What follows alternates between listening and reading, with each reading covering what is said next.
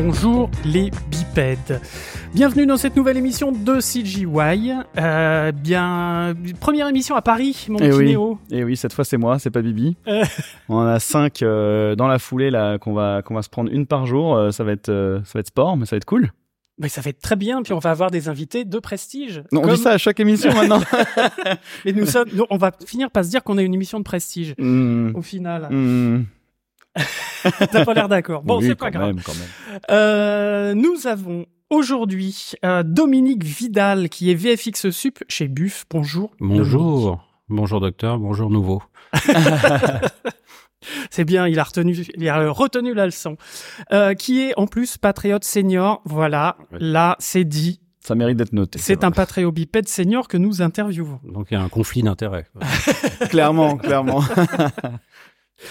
Euh, avant toute chose, Eh bien, comme d'habitude, petit euh, quart d'heure euh, promo. euh, alors, je suis allé vérifier cette fois.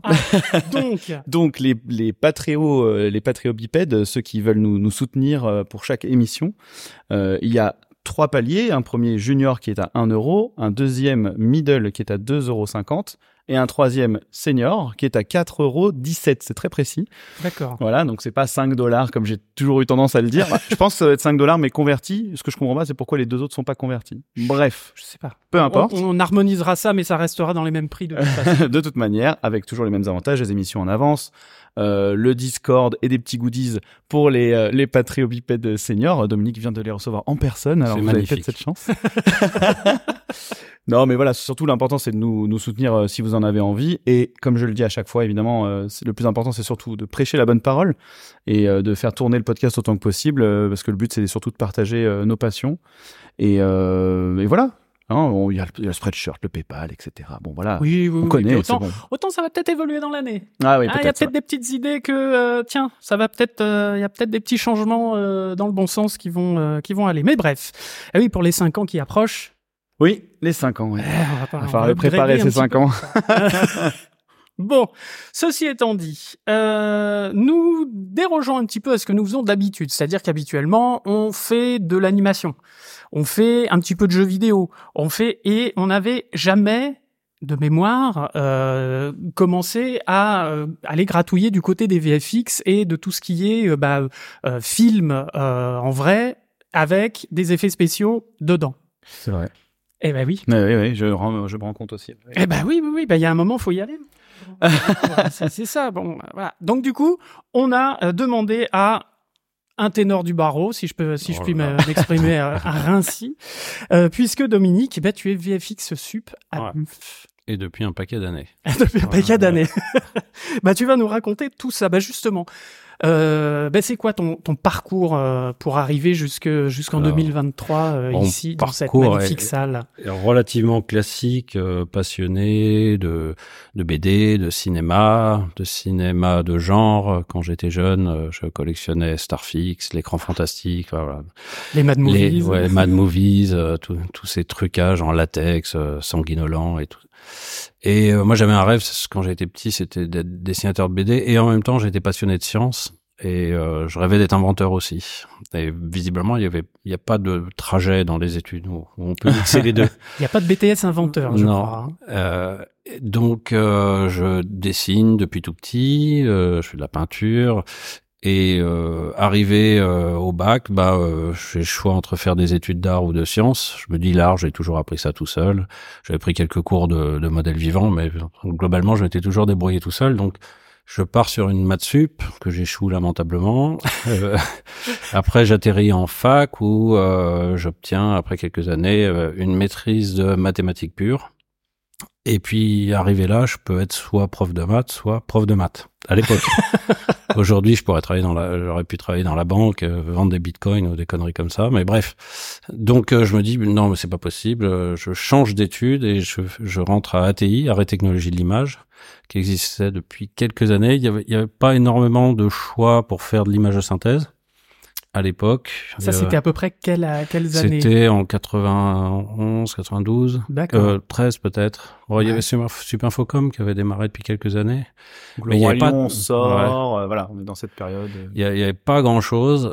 et ATI, ça me semblait être la, la formation parfaite. que je recommande toujours d'ailleurs parce que c'est une des rares formations euh, donc art et technologie de l'image à Paris 8 Elle la rare toujours, formation oui oui elle existe toujours ils se battent euh, c'est difficile euh, parce que euh, il y a des sortes de conflits euh, est-ce qu'elle doit être dans dans les cursus d'art ou dans les cursus techniques? Et c'est des espèces de trublions qui se placent entre les deux ont l'habitude, ouais. ouais, ils ont l'habitude de séparer leur recrutement. D'abord, c'est des petites promos. Je crois qu'ils sont une vingtaine par promo ou 25 et, et ils séparent ça en trois groupes. Euh, Un groupe qui viennent de, de formation d'art ou de cinéma, un groupe qui vient de formation technique euh, d'informatique et un groupe de n'importe quoi. Ça peut être des céramistes, des architectes, enfin bon, bref. Ah oui. D'accord. Ok. Et ça donne des choses assez étonnantes, quoi. C'est, ça donne des, des gens qui sont pas des techniciens formés pour appuyer sur des boutons directement en sortir de l'école, ce que font la plupart des écoles, euh, mais euh, des gens qui sont capables d'inventer des choses et qui n'ont pas peur de mettre les mains dans le cambouis. Donc, euh, je fais ça, je sors euh, avec une maîtrise un DEA et j'avais fait en 94 un stage à Buff Compagnie. Je connaissais Arnaud Lamorlette, que vous devez connaître peut-être Oui. euh, qui a travaillé, qui était chef du développement à Buff Company à l'époque. J'avais fait un stage de développement. Mais euh, ça, c'était un- euh, au cours de ma maîtrise. Et à la suite du DEA, je me suis dit, maintenant, j'ai j'ai plutôt été envie du côté de la lumière. Enfin, c'est une lumière très, très relative. on est plus dans la lumière quand on est euh, infographiste que, que développeur, quoi. Ouais. Euh, et, mais c'était plus pour exprimer euh, mon envie de création. Et donc, euh, je postule à Zeda. Je sais pas si vous vous souvenez de cette société, Zeda Production, qui avait Non. fait les Quarks. Ah, Oula. ouah, Alors, ok. c'est vieux, hein. Oui. Mais- Oui. Oui. Donc, les compris Quarks que- adaptés, enfin, c'était écrit par euh, euh, Scoyton et Peters, deux dessinateurs de BD qui ont fait La fièvre d'Urbican, des, des grands chefs-d'œuvre de, de la BD. Et c'était un truc très, très étonnant. Et donc, j'avais- j'ai été pris en stage chez eux. Et je devais commencer un lundi et un dimanche soir, je reçois un coup de fil d'Arnaud Lamorlette à 23h30 Oui, non, c'est précis. qui me dit, euh, j'habitais en banlieue à ce moment-là, il me dit, euh, euh, on travaille sur un clip des Rolling Stones, est-ce que ça t'intéresse? J'ai dit, bah oui, ça m'intéresse. Euh, bah viens maintenant. Oui, mais Ah moi, oui, d'accord. moi, demain matin, je commence mon stage. Elle dit, non, mais viens, on verra, on verra. Bon. Ah. Je débarque à Paris, je saute dans ma bagnole, je débarque à Paris et puis euh, je passe la nuit à apprendre les logiciels parce que en fait moi j'étais sorti d'ATI euh, en ayant une connaissance assez poussée de la plupart des algorithmes de la 3D, euh, mais je connaissais aucun logiciel, mais vraiment aucun. Pour vous donner une idée, le film d'étudiant qu'on faisait à l'époque, bah il fallait faire un film, et mais il fallait faire le soft pour faire le film. Ah merde. Donc Et euh, ouais, on est à cette époque-là. Ouais. Donc moi j'avais fait, euh, j'avais développé la cinématique inverse et puis j'avais fait euh, animer un personnage en cinématique inverse avec un rendu fait par Xavier Beck, un, un rendu métabole qui est devenu euh, chef du développement à euh, Magaf Illumination. Je sais pas s'il est chef, je ne vais pas dire de bêtises, mais enfin il a, il a été euh, un, un grand, dé- enfin le chef du développement à Buff et puis après il est parti chez chez Illum. Donc euh, je, je débarque là-bas, je bosse euh, toute la nuit à prendre les softs et le lendemain Alors matin- quel soft? Eh ben, à l'époque, euh, bah, c'était euh, Bpaint, un soft de Paint, Timorph, je crois, un soft de Morph, et Elastic Reality, un autre soft de Morph. C'était la grande mode euh, du morphing. Et puis c'était le clip des Rolling Stones, Like a Rolling Stone, je sais pas si vous l'avez vu, de Michel Gondry. Euh, le clip qui a inspiré, entre autres, les frères Wachowski pour faire le Matrix, Ah oui, oui, oui. pour faire l'effet bullet time. Donc, euh, Ah, le lendemain matin, bah, je dis euh, ça te plaît? Oui, ça me plaît. On y va, on y va. Hop, j'appelle euh, Zeda, je dis désolé, je viendrai pas, je suis pris à buff. et donc je commençais le soir même, donc j'ai eu le temps de dormir comme dans la, dans la journée, parce que j'étais d'équipe de nuit, parce qu'il y avait pas assez de machines pour tout le monde. Quoi. On était dans des tout, Oui, donc tout c'était petits locaux. euh, Ah, ouais, ouais. C'était les deux 12 on va dire. Euh, et puis voilà, je suis parti là-dessus. Puis après, j'ai appris sur le tas Softimage, euh, le logiciel avec lequel on travaillait à l'époque. On a enchaîné des. Euh, on faisait pas trop de cinéma à l'époque. Il y avait euh, les- la Cité des Enfants Perdus qui était so- sortie la- l'année d'avant, qui était euh, moi qui m'avait ébloui comme film. Euh, et euh, donc pendant quelques années, euh, enfin ça m'a paru des années, mais en fait pas tant que ça quand je vois la, chrono- la chronologie. Euh, on faisait essentiellement de la pub, du clip, de l'habillage télé, quoi. C'est toujours Euh, le cas aujourd'hui? Ça se mélange toujours Aujourd'hui, non, on fait quasiment plus de pubs. On fait des clips de temps en temps, des pubs presque pas. C'est L'habillage, plus du tout. 95%, c'est du C'est cinéma, du cinéma série, ouais. Ouais, Ouais. ouais.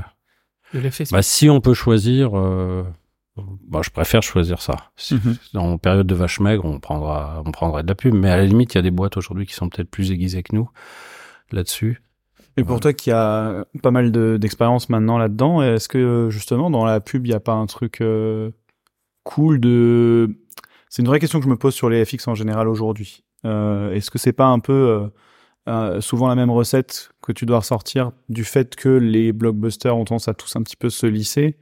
Même si ça, enfin, un peu tout le temps, ça a toujours été le cas, mais pour les blockbusters. Et du coup, en pub, il y aurait cet intérêt de dire, ah bah, je vais changer de projet tous les trois mois, euh, et Ah je oui. vais devoir réinventer de Euh, nouveaux trucs, quoi. Euh, ouais, alors est-ce qu'il y a de l'invention dans la pub aujourd'hui? Je veux dire que j'en regarde plus trop de pub. Ouais. Euh, je trouve qu'il y avait une période d'or quand même dans les années 90 en pub où il y avait- des très grands réals comme Gondry. euh, Et ouais. Chapa, Euh, ouais, ouais, ouais, ouais. enfin, ouais, voilà, j'avais travaillé avec tous ces gens-là. Euh, donc c'était euh, un laboratoire d'expérimentation, même dans le clip, parce qu'aujourd'hui il n'y a Ouais. plus tellement d'argent dans le clip, sauf euh, dans des grosses productions américaines. Mhm. Euh, mais par exemple, on, on travaillait beaucoup à l'époque avec les guignols de l'info, et ça c'était très drôle parce qu'on faisait euh, y- les guignols, il y avait le truc en direct, et puis de temps en temps des petites capsules euh, filmées ouais, ouais. en amont, et souvent ils surfaient sur euh, le blockbuster américain qui venait de sortir, Mm. et, et nous on devait refaire des effets en une semaine, par exemple. Twister, The Mask, Mhm. donc c'était une super école quoi. Ça se faisait de façon crapote évidemment, c'était c'était très euh, très envoyé, très très. Je veux un Star Wars en une Ouais, semaine. On aurait fait le guignol, le, enfin le générique des guignols. Et dedans il y a, euh, je sais pas si vous vous souvenez, avec PPDA qui qui a plein de trucs qui sortent de sa tête. Oui, oui, oui, tout à fait. Euh, ouais, ouais. C'est et pas il y a avec la planète et la tête de Chirac Voilà, et c'est ça. Ouais, si ouais. c'est celui-là. ouais. Voilà, il y a bah, tous ces génériques là, on les a fait. Et à un moment donné, il y a un petit lu qui sort et il y a marqué Buff Company dessus en, en bump. Non. Ah merde. Ah bah. Ça, il faut s'arrêter. Ouais, c'est ça. y aller, ouais, Ah, mais ouais. bon, un arrêt sur Mais ça, c'était avant la mort des guignols, bien entendu. Ouais. Donc euh, voilà, mais c'était assez euh, gratifiant quand même ces années-là parce que mes parents se disaient mais euh, voilà, il a fait des études pendant un, un temps infini euh, pour faire quoi? Et en même temps, ils me voyaient tout le temps à la télé parce qu'on faisait les génériques euh, du journal de 20 heures de TF1, de France 2, Mhm. des trucs de M6. Enfin, on était partout quoi. Ça, ça a été un argument époque. pour eux, euh, parce que Bah, j'imagine qu'à l'époque les VFX ouais. c'était un truc très flou. C'est sûr. Puis que surtout, j'avais pas commencé dans le cinéma encore. ouais, ouais. Et puis d'ailleurs, il n'y avait pas grand-chose dans le cinéma. Enfin, il y avait que ILM ou quelques rares boîtes qui faisaient Et ouais. des choses qui étaient euh, super, mais en fait, euh, il n'y avait pas grand-chose à l'époque. quoi. Ouais. Donc, euh, est arrivé un jour, on a enfin décroché notre premier gros projet qui a été Batman et Robin. Et on savait pas à l'époque que ça allait être euh, un des pires films de l'histoire du C'est cinéma. ce que dire. Euh, Mais tu dis gros projet, c'est un gros projet en termes de d'argent et du fait que ce soit une production américaine, parce que là les on, deux. on voit les visiteurs en 93, c'est un gros projet en soi, mais c'est un gros projet. Ouais, mais il y avait coup. très peu de plans sur les visiteurs. C'était pas, il y avait très peu de 3D, je crois. C'est très à la française. euh, On va faire deux trois shots. Ouais, ouais. Euh, Batman et Robin, c'était quand même une grosse licence. Mhm. Euh, on avait, je crois, 36 plans. Je sais plus combien il y en, il y en avait. Il y en avait pas beaucoup, mais ça a été un enfer. Un enfer à faire. Non, 56 plans. Voilà, je suis méchant. Euh, ça a été un enfer parce qu'on apprenait plein de choses. Quoi. On travaillait pas en dynamique, euh, on travaillait en 8 bits. Euh, Enfin, il y a- on a, il y avait plein de trucs qu'on découvrait à ce moment-là. Et c'était euh, et on on n'en a pas dormi pendant pendant des mois. Ça a été vraiment après, quand notre vous avez Vietnam. Vu le, quoi. le, le fiasco que ça a été. ouais, ouais, bon, mais après on s'est construit à travers ça. Bon, C'était pas si grave que ça finalement parce que Non, mais ça permet de faire un tremplin, en tout Ouais, cas, ouais, voilà, ouais. de dire on est capable de, De contact, faire une ouais, grosse ouais. prod hollywoodienne, même si elle s'est cassée ouais, la gueule. ouais, ouais. Et puis je trouve que nos effets sont pas moches quand même. On s'est posé Oui, c'est ça, c'est que le film a raté, mais bon, après, Ouais. c'est pas. Le pas scénario, Georges euh, Clooney, tout ça, non, c'est enfin, c'est Schwarzenegger, tout ça. C'était- Clooney, c'était assez classe, mais quand il y a Poison Ivy, euh, Uma Thurman euh, éclairée en violet et Mhm. vert, enfin, il y avait des, des choix esthétiques de goût qui étaient vraiment terribles, quoi. mm, Ouais. mm. Mais euh, après, c'était pas les nôtres. Euh, c'est- c'était des choix qui nous étaient imposés par euh, par le design de la production. Et donc, quand on était à la fin de Batman et Robin, euh, il y a des agents euh, des frères Wachowski qui nous contactent. Ils disent, on aime bien ce que vous avez fait sur euh, avec Michel Gondry, est-ce que vous voudriez travailler sur un film euh, de science-fiction, Matrix euh, Ces types-là, ils étaient inconnus, ils avaient fait Band, euh, Hmm. un film. Super. Et Moi, nous, on aurait bien aimé, mais on, on était pris, on était à la gueule, on pouvait pas quoi. Ah oui, parce que vous allez bosser sur euh, Reloaded des Révolutions, mais et puis Résurrection Ouais, récemment, mais le premier, euh, il vous Ouais, passe. ouais, ouais, bah on a décliné l'invitation. Bah, quand on voit ce que c'est devenu. Mais bon, ils ont pas été chiens parce qu'ils sont revenus nous voir Ouais. euh, Mhm. euh, les, pour, pour les suivants, quoi. Et, et voilà, et donc euh, en- ça c'était en 95. Juste pour la petite histoire, euh, quelques trucs intéressants dans, dans des vieilles pubs, parce que j'ai bossé sur beaucoup de vieilles pubs. Alors, pour le dire aux auditeurs, là, je, je suis en train de surfer sur le site de Buff pour aller me rafraîchir la mémoire sur, sur des vieux projets. Voilà, vous, vous pouvez le faire Wow. en même temps. Ouais. C'est une émission Ouais. interactive. Donc, Vous allez sur le site voir. de Buff qui est donc dans les notes de l'émission. Et là, pour l'instant, nous sommes dans la partie commercials euh, dans les années Voilà. euh, 87, 90, 91. Et donc, Voilà. il y a en 91 une pub qui s'appelle SNCF. Et donc, pour cette pub, c'était euh, il y avait une caméra qui dans un univers 3D qui fonçait dans des décors qui se voulaient photoréalistes. Et là, on s'est dit, mais c'est con parce qu'on peut prendre des photos, euh, mais on va pas tout remodéliser et tout re-rendre, c'est très compliqué. 91, hein, quand même, c'est vieux. Oui, on se rend pas Euh, compte. hein, et c'est on clair. pourrait projeter l'image sur des modèles simples. Donc on a inventé une méthode de mapping qu'on a appelé pendant des années le mapping SNCF, en hommage à cette pub, qui est devenu par la suite le mapping caméra, et je pense qu'elle a fait des émules. Le, le Ah bah oui, Camap, oui. sous- Ou terme, Camap, euh, ouais. Plutôt, ouais, ouais, ok. Et qui est devenu une vraie philosophie à buff, quoi. Euh, philosophie de, de travail où il n'y a pas plus photoréaliste qu'une photo, et donc euh, essayons de s'en servir au maximum. De le mettre sur Euh, une primitive et c'est parti. Ouais, ouais.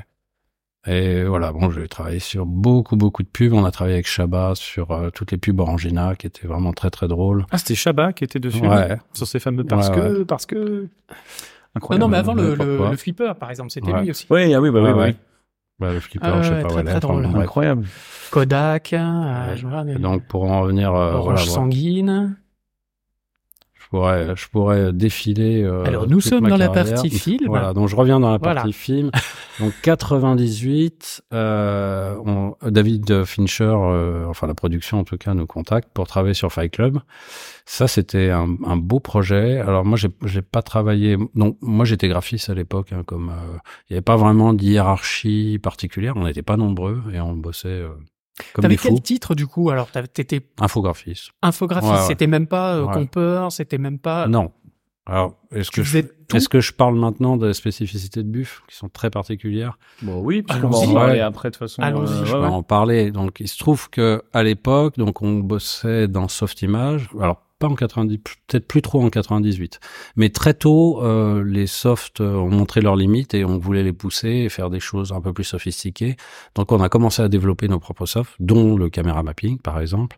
On était bêta site de Mental Ray, donc on faisait nos calculs sur Mental Ray, Mental Image. Euh, et euh, donc on avait des licences gra- gratis, c'était bien, mais on faisait des échanges de technologies. Notamment, on a développé le Motion Blur 2D pour eux, qui a terminé dedans. Et, euh, et donc petit à petit, bah, on a commencé à développer nos propres softs, euh, propres softs de compte, propres softs de 3D. Et euh, arrivé en ouais peut-être aux alentours de 98 ou peu de temps après, euh, on a lâché Softimage et puis on n'est plus resté que sur nos softs. Donc là, bah, de- à partir de ce moment-là, c'était vraiment des soft maison. Petit se à petit, après, euh, à l'occasion d'Arthur et les Minimoy, euh, là c'était le premier gros projet un peu de film d'animation entre guillemets, même s'il n'est pas complètement euh, euh, rendu en 3D. Enfin, il y a des parties live. Euh, à ce moment-là, bah, Mental Ray a dit non mais euh, là c'est bien joli d'être bêta site, mais on aimerait bien avoir un retour sur investissement. On dit ok. Ouais. Je crois que c'est de mémoire, mais j'aurais pas trop dire de bêtises, mais ça a coûté un million d'euros ou de francs le prix des licences sur euh, Un sur million d'euros ou de francs, du coup? Ah, je sais pas, ouais, c'est vrai, Ah. ça, fait, ça fait une grosse différence. Bah oui, quand même. Euh, bah, si, si, c'était. Ouais, attends, 80, avant 2002, ça- donc, ça- euh, Oui, il faudrait que ça soit avant 2002. Arthur et les. Ouais, Minimoys. Euh, On était déjà à l'euro, là. Arthur, Ouais. Arthur. Ah Ouais. oui. Je Ouais. pense qu'on est déjà dans l'euro, ouais, effectivement. ouais, ouais, ouais. Non, mais ça devait être de l'euro. Euh, Donc, et donc, pendant la production de- d'Arthur et les Minimoy, on a développé en parallèle, Xavier Beck a développé notre euh, euh, Retrace, dont on sert encore aujourd'hui, quoi. D'accord. Donc, adieu Enfin, c'est pas le même, hein, il a évolué mille fois, mais. Ouais, ouais, ouais. Mais donc, l'idée du Mental ray Ray. tracing, en fait, est de, de- d'aller chercher des, alors, je vais dire des conneries, parce que moi, je connais rien en technique. Le fait C'est d'aller une méthode des- de rendu par lancer de rayons. Voilà, par lancer on fait le chemin inverse de la lumière en lançant depuis euh, depuis euh, la pellicule, la pellicule entre guillemets, depuis l'image, chaque point de l'image un rayon et voit, on va voir ce qui touche dans la scène. On avait eu une petite explication euh, par euh, par euh, dans, dans l'émission de, de Guerilla Render. Ah oui, exact. ouais, Voilà. Benjamin euh, Legros nous avait euh, expliqué ça, euh, expliqué la, la, le, le, côté. Ça me revient. euh, Il faudrait que je la réécoute parce que j'ai oublié, manifestement. eh ben, tu la réécouteras, et puis les bipèdes qui s'en souviennent plus, ils réécouteront aussi. Et donc euh, voilà, donc Fight Club, il y avait euh, des, des challenges qui étaient très intéressants. Mais moi, c'est une production que j'aime beaucoup. Alors j'ai travaillé juste dans les dans les phases préparatoires un petit peu. Puis après, c'est d'autres personnes qui l'ont faite. Euh, on devait faire euh, des personnages. Alors c'était un peu dans l'esprit euh, de- du bullet time, des personnages qui étaient arrêtés un peu dans l'espace avec une caméra qui tourne autour, sauf qu'ils étaient motion blurrés, c'est-à-dire flou, comme un flou de bouger, mais qui aurait été figé dans l'espace et la caméra tourne autour. Et ça, ça avait une, une fonction narrative. Faut, euh, je vais spoiler le film. Non, bon, Ouais, tant pis, vous oui, avez hein. qu'à le voir. hein, En. Fight Club 98 quand même, Ouais, là, ouais, euh, 25 ans. euh, faut pas Euh, voilà, qu'on fallait pas qu'on voit le personnage de Tyler Durden, euh, qu'on sache enfin, que ça pouvait être lui ou pas lui, quoi. Mmh. Ouais, ouais, Et donc on a fait euh, plein de tests pour pour simuler ce motion blur euh, et on est arrivé euh, finalement à, à une solution où on calculait pour chaque image, je sais plus, euh, 60 ou 100, 64 ou 128 images successives avec le mouvement et puis on les mixait tout ensemble, quoi. Ouais. La vache, le boulot pour chaque image. Ouais, pour chaque image. Oh putain. Mais mais il n'y avait pas vraiment de rendu dessus parce que c'était essentiellement du caméra mapping. Donc euh, il a fallu trouver aussi aussi une méthode pour représenter des êtres humains. En 98, c'était quand même euh, assez Mhm. chaud, quoi. Mhm. Et donc euh, on avait une technique où on prenait euh, la scène euh, avec plein d'appareils photo et puis on modélisait les personnages, on les mettait à peu près en position et on projetait avec notre caméra et on dessinait les caches au, bon endroit pour mixer tout- toutes les textures, quoi. Ça, c'était un des effets. Et puis, il y avait un autre effet aussi, euh, l'effet de l'explosion de la cuisine. Je sais pas pour ceux Oui. qui s'en souviennent, où euh, donc le héros Edward Norton euh, a une sorte de voyage mental euh, où son appartement vient d'exploser, puis il essaye d'imaginer ce qui s'est passé. Et donc dans le scénario, il y avait, euh, on est dans la cuisine, le gaz s'échappe, il y a une étincelle derrière le frigo, de condensateur du frigo, ça fout le feu à l'appart. Voilà. Globalement, c'est ça. Mhm. Comment on filme ça? Il avait beau le raconter, il fallait quand même le, le filmer. À l'époque, euh, bon, on peut filmer euh, une plaque de gaz avec euh, du sound design. On comprend euh, peut-être un peu de réfraction au-dessus de la plaque de gaz, qu'il y a un truc qui s'échappe. Après, le le condensateur du frigo, bah, personne ne sait à quoi ça ressemble à part un frigoriste. Donc, il faut que ce soit dans un mouvement continu de caméra qui tourne derrière et aille le voir. À l'époque, la taille des caméras, c'est pas, euh, c'est pas les caméras endoscopiques qu'on peut avoir aujourd'hui. Ouais, ouais, ouais. On est C'est des trucs énormes. Ouais, ouais. Alors évidemment, ils auraient pu bouger le décor, mais bref, à tourner, c'était compliqué. Et donc la solution qu'on a trouvée, on a dit, bah, on va le faire tout 3D. En Quoi. 3D, oui, Ouais. voilà, ouais. Mais le photoréalisme à l'époque de ce genre de truc, c'était compliqué. Quoi. Maintenant, Euh, bon, pas que ça bah, ça va, c'est pas Ouais. compliqué, mais, Ouais, ouais. euh, mais à l'époque, oui, c'était quand même. Mhm. Et donc euh, voilà, c'est ce qu'on a fait. Et, et puis aussi des mouvements de caméra pas possibles où où il y a euh, notamment à la fin du film. Euh, Brad Pitt qui est, euh, euh, au- je sais pas, au dixième étage d'un immeuble, Mhm. La caméra est dehors, le regarde, elle plonge vers le bas, elle descend dix étages, elle traverse euh, des sols, elle traverse des parkings, là, elle va, elle va rencontrer euh, un camion, une camionnette qui contient une bombe, il y a un trou qui est fait par une balle, la caméra rentre dans le trou, voit le truc, ressort, retraverse toute la ville. Oui, des Et, en fait, euh, bah, sur le papier, c'est génial d'avoir ce genre de truc. En Mhm. 98, un peu moins, parce que comment on va faire un truc comme ça? Mais bon, on y est arrivé, on s'est... C'est plein d'astuces, euh, parce que j'imagine bien que toute la scène n'était c'est pas une scène full 3D dans laquelle la caméra se baladait. évidemment une scène de- full 3D. Non, non, c'est Ah ouais, ouais, ouais. Full 3D. Quand même. Mais Ça tenait euh, le coup essentiellement, il marche avec du caméra mapping, euh, Ouais. des trucages. J'ai remarqué, parce que dernièrement, j'ai regardé, les, on est en train de redescendre des vieux éléments, euh, que quand, quand la caméra traverse le sol, euh, elle traverse des espèces de couches de parpaing.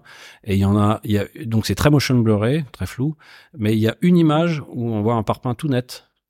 Juste au- euh, et ça, ça a été fait. Alors, je sais pas si c'était à la demande de Fincher lui-même ou une idée euh, de Pierre, mais ça a été fait pour donner une sorte de rythme visuel presque imperceptible Mhm. sur une image où tac, il y a un truc net qui passe et on a comme une sorte de choc visuel. Ça où crée. on euh, Une sent qu'on traverse, euh, qu'on traverse quelque chose. ouais, Alors tu dis Pierre, c'est Pierre, Pierre Buffin, oui, Pierre Buffin, le, le- f- le le créateur, fondateur, le fondateur. euh, de, de Buff Company. Donc, euh, voilà, donc euh, on fait ce truc-là et en fait on se rend pas trop compte à l'époque, mais finalement ça ça amène quelque chose de très nouveau dans dans les effets visuels, enfin même dans la mise en scène, quoi. C'est-à-dire qu'on peut raconter n'importe quoi.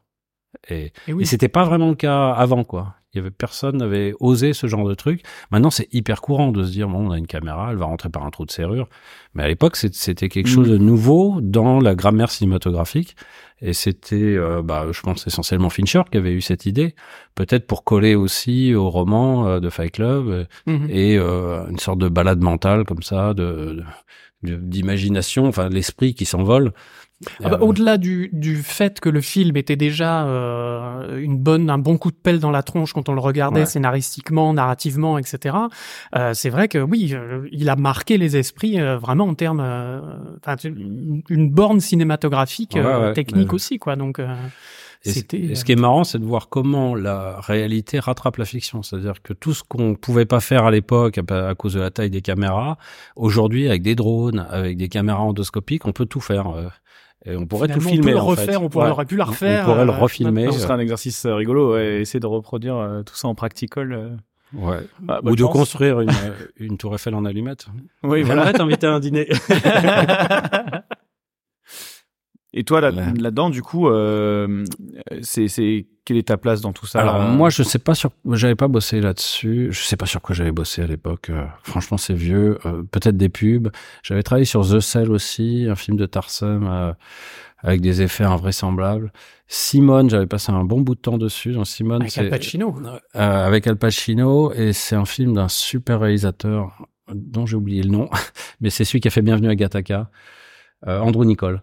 Et euh, on avait fait euh, des, euh, un personnage photoréaliste. Enfin, le film raconte comment on peut construire une euh, euh, quelqu'un qui construit une sorte d'avatar, mais qui est tellement bien fait qu'il le met dans, des films et qui, qui, enfin, c'est un super scénario quoi. Je pas spoiler, allez voir le film pour ceux qui l'ont vu ou l'avez pas vu. C'est un film de SF, Non, du coup. celui-là, moi, je- C'est j'avoue une que je. sorte de film de SF, ouais, un petit peu, mais euh, Ah oui, puis qui fait écho un petit peu avec euh, avec les, les problématiques qu'on a maintenant d'intelligence artificielle, etc. ouais, hein, c'est euh. ouais, euh, oui, oui, il y a un truc d'intelligence artificielle euh, dedans. Il était un peu en avance, mais c'est plus, euh, ouais, avec les trucages, avec euh, en fait Al Pacino qui est un producteur un peu raté, qui a plein de problèmes dans, dans sa euh, dans sa carrière, décide de parce qu'il rencontre un informaticien génial de, de créer une fausse actrice. Et il l'a fait tourner dans les films parce qu'il en a marre des actrices euh, qui, qui font leur crise, tout ça. Donc, donc son idée, c'est de créer une fausse actrice et de la faire passer pour vraie. Et, et bon, il va y avoir plein de péripéties, mais à un moment donné, euh, elle va lui échapper. Mais c'est pas le côté Skynet, c'est pas, c'est, Oui, pas à oui, ce moment-là, oui. mais surtout que lui va se rendre compte qu'en fait, elle a plus de succès que lui. Et donc, il décide de la faire disparaître. Et tout le monde croit qu'il y a un meurtre. Alors qu'il a juste éteint l'ordinateur. quoi. et ouais, voilà. Ne montrez pas ce marrant, film à ouais. Bob Iger, s'il vous plaît. Le patron. Bon, de après, il on a bossé sur Human Nature, euh, premier film de, de Michel Gondry. On a fait des souris euh, euh, avec des techniques très sophistiquées en fait pour être le plus réaliste possible et puis être un peu dans l'esprit de Michel Gondry. Alors Michel Gondry, donc c'est- réalisateur de pub mais qui a fait après une belle carrière au cinéma et euh, il, il avait rencontré Pierre et ils ont fait beaucoup de choses ensemble. On a fait énormément de, de clips. Euh, euh, plein de trucages et en fait euh, son art a l'air d'être fait de bouts de ficelle et de carton mais Mhm. en fait en tout cas en- au début de sa carrière c'était très très il y avait beaucoup de trucages quoi Ouais. Mhm. c'était très enfin c'est très maîtrisé de fabriquer des faux bouts de ficelle euh, qui fonctionnent donc on a fait c'est très Ouais. le, le, le, le, le cinéma de, de, de Gondry est très... euh, Ouais, il y a un côté Arte Povera un petit peu, c'est-à-dire euh, un truc euh, naturaliste fabriqué avec euh, des bouts de carton, mais en même temps c'est c'est super sophistiqué quoi. ouais, ouais, Et c'est ouais. très pensé, très Beaucoup d'effets d'effets invisibles aussi, Ouais. euh, au final. euh. Oui, C'est-à-dire que tu Bah, un te peu à la doutes- Fincher. quoi, Tu te doutes que. Oui, mais dans un Fincher, je trouve que c'est beaucoup plus caché quand même. Oui. Ouais. oui, on t'as tendance à te dire que tu te doutes bien que c'est euh, peut-être un bout de carton décoré ou je sais Ouais, pas, pour le dire grossièrement. Bah, il y a- Mais il y a- y a vraiment- comme tu dis, il y a une, il y a le côté une recherche surréaliste dedans. de- Voilà, euh, exactement. qui vient euh, chez, chez, Bah, chez par Gondry, exemple, euh, il a fait un clip pour les Chemical Brothers euh, que j'aime beaucoup. Euh, je sais plus comment il s'appelle. Bon, vous le retrouverez sur le site. Et, euh, et son idée, c'était de faire en vrai des, des effets vidéo de transition euh, des années 80. Donc les trucs qui se multiplient, euh, les, les pages, les, les espèces de miroirs, mais faits avec des bouts de, enfin, avec des bouts de carton, mais en fait avec des transitions de morph et des trucs assez sophistiqués. Euh, vous regarderez le clip, il est, il est assez marrant. Ah bah on le mettra dans les notes de l'émission. Je le note de suite. Et dans tout ça, euh, du coup, tu disais, il y a une spécificité chez Buff. C'est Ah oui, quoi alors, du coup la parce que spécificité Je suis parti dans n'importe où. Je suis là Euh, pour donc ça. la spécificité, c'est qu'on est arrivé petit à petit ben, euh, à être autonome de manière logicielle et aujourd'hui, euh, à part euh, le, le, le département euh, 2D où on a une licence de Photoshop, le reste on n'a aucun soft du commerce, Ah oui. aucun. Alors ça demande quand même une équipe de développeurs à plein temps.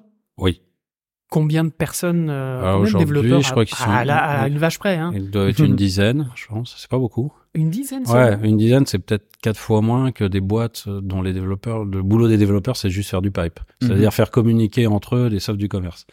Nous, euh, alors aujourd'hui, ça paraîtrait une folie de se dire, euh, tiens, je vais fabriquer mes softs pour faire mes images, mais ça fait 40 ans. Donc, ouais. il y a une espèce de thésaurisation du savoir et d'accumulation, même si on refait sans arrêt les choses pour les, pour les faire mieux. Et ça nous donne une approche euh, un- un- vraiment différente, je pense, euh, du travail euh, des autres. Alors, en écoutant vos émissions, j'entendais souvent de parler d'Houdini artiste, de Mhm. Maya animator, de quand, a- tu vois un coureur dans la rue, tu dis pas ah un- il travaille en Adidas lui. Il court Ou- avec Nike, ouais, ouais, ouais. ou Nike. C'est euh, faut et moi de ma vénérable carrière, j'ai vu disparaître des softs, euh, soft image, Mhm. Ice, enfin voilà des trucs ça peut disparaître quoi. Construire sa carrière sur un logiciel Mhm. comme Mhm. un, je sais pas un artisan qui utiliserait une scie sauteuse Peugeot et dire moi je suis un spécialiste de la Peugeot ah non il est là pour couper des choses pour construire Ah, nous c'est pareil quoi Mais tu vois, t'es le troisième de suite, parce qu'on a eu Menhir et euh, et euh, sur l'émission Unreal, c'était la même chose aussi, euh, de dire que le généraliste, euh, c'est en train de revenir aussi un petit peu beaucoup dans la tête des gens, de, de en fait ce- cette idée là que le soft en fait, euh, bah, surtout qu'aussi je pense que le soft majeur aussi, il est en train de, de un peu à la traîne. Hein, je parle de Maya évidemment.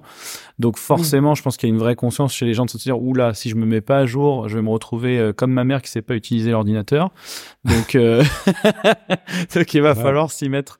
Mais c'est vrai que du coup, quand t'as quand t'as tes propres softs et que t'as tendance à toujours, euh, mais j'ai l'impression que c'est aussi lié au VFX de manière générale. Il y a ça a toujours été un peu l'école de la débrouille le VFX. Euh, historiquement, t'es toujours en train de te dire comment on va faire ça, ça, ça dépend ce qu'on fait comment on se démerde. fait. si on fait des trucs hyper classiques euh, de je sais pas un décor 3D Incrustation, euh, ouais, ouais, ouais. l'incrustation bah, ça fait Mhm. appel à des savoir-faire euh, classiques Mhm. mais dès qu'on fait des choses un peu compliquées Mhm. il y a un moment où il faut savoir ouvrir le capot puis euh, voir tiens bah, je vais rajouter un injecteur euh, de nitroglycérine à côté du carburateur On va voir ce que ça va donner. Ouais. Toi, Euh, t'as du coup, besoin alors- de savoir coder justement, euh, toi qui, qui Euh, es sur VFX depuis combien d'années du coup? Ça fait combien d'années que Bah, tu bah, alors, je suis sup en tant que tel, c'est ma première sup. euh, je je saurais pas dire, mais bah, ça fait au moins une vingtaine d'années, ouais. Ouais. Ça, ça fait presque 30 ans que je suis à Buff. sur les Matrix T'es déjà superviseur? euh, Non. Euh, non, ça, ça enfin, bah, j'ai- on va dire, j'étais co-superviseur avec Stéphane Serretti, je sais pas si vous le connaissez, qui Mhm. a fait une belle carrière aux États-Unis. Euh, mais moi, je parlais pas assez bien anglais à l'époque. J'ai fini par me débrouiller. Moi, j'ai su- commencé à superviser pas mal de pubs. Et puis après, bah, j'ai en fonction des productions, mais après c'était assez perméable. On n'a pas énormément de niveau hiérarchique à l'intérieur de la boîte. Euh, grosso modo, il y a le superviseur. Pour des projets importants, on va dire qu'il y a le superviseur, les chefs de table et les graphistes. Chef de table. Ouais, parce qu'on est organisé par table. En tout cas, c'était le cas sur Arthur et les Minimoy ou, ou d'autres productions un peu importantes où on était euh, pas loin d'une centaine. On n'a jamais été très très nombreux sur les productions, mais C'est un équivalent de lead. on n'a qu'à dire ça, ouais. Ouais. Sauf que on est généraliste. Ouais, d'accord. Tout le monde est généraliste. Et alors généraliste, ça veut pas dire généraliste 3D ou généraliste. C'est généraliste, c'est-à-dire toi, tu vas faire le plan. Tu te débrouilles. tu non, non, tu te débrouilles pas forcément. donc- Enfin, t'as l'aide de tes copains, mais, euh, Mais- T'as deux heures pour faire ça. mais Non, non, tu non. vas pas animer la patte du canard euh, au fond à droite. Tu vas, tu vas faire euh, euh, le rendu, l'incruste. euh. De toute façon, je trouve ça tout à fait normal de, de, de faire le comble quand tu fais l'éclairage. Ça, ça va ensemble. Et puis voilà, ça permet. euh, Il y, a, il y a plein de d'avantages et d'inconvénients à, à avoir ses propres softs. J'ai parlé des inconvénients, c'est recruter. Ça, c'est compliqué. Eh oui, Bah, forcément. ouais. Parce que les jeunes qui sortent d'école, bah, leurs parents les ont payé une fortune, euh, une fortune des écoles pour pour leur dire, bah oui, mais en fait, tu sais rien faire euh, chez nous, tu Hmm. sais pas. Mais on attend des jeunes qui sortent d'école, euh, pas qu'ils aient appris euh, où ils pouvaient appuyer en haut à droite euh, que ça Mhm. fasse un truc Et dans ouais. tel logiciel, mais qu'ils sachent euh, à quoi servent les boutons, ce qu'il y a derrière les boutons et même éventuellement ce qu'on fait nous, c'est de faire des nouveaux boutons. Dans quel On but Ah, passe notre temps à ça, quoi, à construire des outils. Donc oui, donc tu codes alors pour répondre à ma Ouais, première. ouais, euh, je code. ouais. Et ouais, ouais. Et tout le monde est un peu obligé euh, de mettre les mains Non, dans, dans- non, non, Non, ça va. Non, non. Non, non, il est pas obligé, mais après, c'est en fonction des envies. Et Tu sens que ça limite quand même quelqu'un qui veut faire des FX de de de pas savoir forcément un peu euh, faire des tarabistouilles. bah, c'est plus puissant, quoi. Mais, mais moi, j'ai jamais fait vraiment la distinction. euh, quand je code, j'ai l'impression de, de peindre, quoi. Ouais. C'est, Mm. C'est une démarche artistique, quoi. On a une, grosse valise euh, de, une boîte à outils énorme et on pioche dedans. Et pour peu qu'on s'y connaisse assez, on va savoir où piocher pour aller chercher les outils dont on a besoin.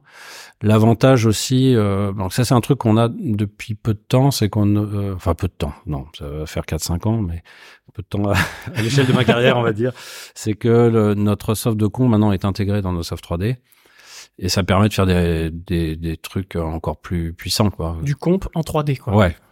Non, c'est pas ça. C'est que euh, c'est dans le, le même suite logiciel. D'accord. C'est-à-dire qu'on a, euh, disons, pour pour ceux à qui ça pourrait parler, notre comp, c'est une sorte de Nuke qu'on a fait un peu avant Nuke. Et notre soft 3D, c'est un soft un peu nodal euh, à la Ice, donc un peu avant Houdini, quoi. Voilà, c'est une sorte d'Houdini avant Houdini, quoi. Mais que pour nous. est-ce qu'ils est-ce qu'ils ont des noms, ces softs? Elle Ah. s'appelle B Studio. Ça, c'est notre logiciel de... B de- Studio, B c'est Studio, le- voilà. C'est notre logiciel de, C'est de le couteau 3D. suisse. Donc, Ouais. voilà, c'est le couteau suisse. On a un logiciel qui s'appelle... Ouais. Ah. Ouais, non mais je, je te demande. un, un logiciel qui s'appelle Bprod. Euh, ils commencent tous par B, donc. Euh, Étonnant. Bprod, alors ça c'est le logiciel dont on a le plus de mal à expliquer euh, l'utilité aux jeunes recrues et euh, c'est le logiciel qui, quand ils s'en vont dans d'autres boîtes, euh, ils disent mais pourquoi les autres n'ont pas ça quoi? Ah c'est un gestionnaire de process, donc ça nous sert à envoyer les process de calcul, euh, de ils se discutent entre eux, euh, voilà, euh, qu'il envoie sur la farm, qui peut précalculer euh, des simulations, euh, voilà. C'est un gestionnaire de pipeline un peu. Ouais, j'ai connu Deadline. peut euh, ça dire, penser à ça, qui est un logiciel aussi. dire. Ouais, mais pas que pas que Deadline. Euh, Deadline permet d'envoyer les choses sur la farm, de, de, Ouais. de- voilà, de, de gérer les les, euh, les charges, euh, les charges. Mais pas de la que, farm, en mais, fait, c'est aussi euh, le Bprod, c'est c'est aussi une arborescence euh, qui organise euh, le travail. Et donc on en a un par plan, un par asset, un par euh, pour tout et n'importe quoi. Euh, On a B Manager qui est notre logiciel de gestion de projet, une sorte de shotgun, voilà. Ouais. Par exemple. Shotgrid, Shotgrid. Ah Shotgun, qui- oulala. Ah, ils ont changé de nom maintenant. Ah Ouais. ouais, Ah ouais. c'est plus Shotgun parce que ça fait, ans, c'est pas. Shot ça X, fait pas bien. on va les appeler. Euh, voilà, on a Bview euh, qui est notre vieweur d'image, euh, qui est un des meilleurs viewers euh, de, Mais qui a été de la Terre. Euh. Et donc voilà, c'est des logiciels euh, en perpétuel développement et qui euh, qui sont sculptés par l'usage, notre usage. Donc ils cherchent pas à faire des compromis pour le jeu vidéo ou d'autres trucs, même s'ils pourraient faire des choses, je pense. Mais ils, ont des défauts comme à d'autres logiciels, mais dès qu'il y a un bug, je me tourne et puis je demande aux développeurs "Eh dis donc, il y a pas un problème là? Ah oui, je vais te le corriger." Voilà. Et alors est-ce ça, que... ça vous pouvez pas faire ça avec Maya. Ah non. Non, ah bah surtout pas avec Maya, mais euh, c'est compliqué. Euh, euh, S'il y a un artiste qui, un graphiste, admettre plus plus qu'un artiste, un graphiste qui justement s'y connaît un peu en code, machin et tout ça, et que il propose quelque chose, est-ce qu'il peut ou est-ce qu'il doit passer par les par les Alors, développeur déjà, Est-ce que ouais, comment ça se notre passe logiciel, donc comme il est nodal, il permet de faire, euh, il il a des langues, un langage interprété et un langage compilé. On a des langages maison aussi qu'on apprend, mais qui sont assez simples, qui ressemblent pas mal à du GLSL ou, ou peut-être pas du Python. Moi, j'aime pas trop le Python comme langage, mais bon, voilà, ça ressemble à des langages classiques. Euh, et, euh, et puis on a un, un concept de boîte à boutons où euh, chaque graphiste peut se faire euh, sa boîte à boutons euh, et puis euh, la documenter, éventuellement la partager avec d'autres. Et quand on sent qu'elles deviennent euh, un peu indispensables, ben, on finit par les intégrer dans le soft. Moi j'en ai fait beaucoup euh, et ça permet d'essuyer les plâtres sur des technos. T'as pas un mélange au bout de 25 ans de, de tools qui font un peu tous plein de trucs, mais qu'il faudrait regrouper? Ça va, ça, ça arrive à rester quand même. Bah, quand c'est important, on l'intègre dans le soft. Ouais. Euh, Voilà. Donc ça, c'est les, bah, les avantages des softs. Donc du coup, euh, ils ont les mêmes raccourcis de navigation tous entre eux. Enfin, il y a des trucs. Donc c'est relativement confortable.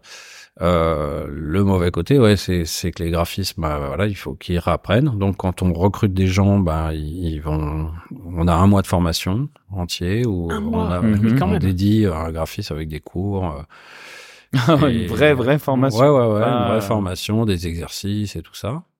Euh, mais euh, il y a des avantages au niveau créatif que je trouve vachement important. C'est le fait de que tous les softs soient un peu mélangés et qu'on demande aux gens d'être généralistes et d'avoir une vision. Même si peut-être après il y a des petites spécialités qui se forment. Les gens qui sont plus techos, bah, ils vont faire des choses un peu plus plus techos. Les gens qui qui aiment beaucoup le comp, bah ils vont faire plus de comp mais euh, ça permet d'avoir des raccourcis créatifs qu'on n'aurait pas si on était enfermé dans sa spécialité. Alors il y a certainement des, des gens qui sont spécialisés dans certains domaines, je sais pas le tracking euh, ou, ou ou même les simulations, qui sont très très forts dans leur domaine.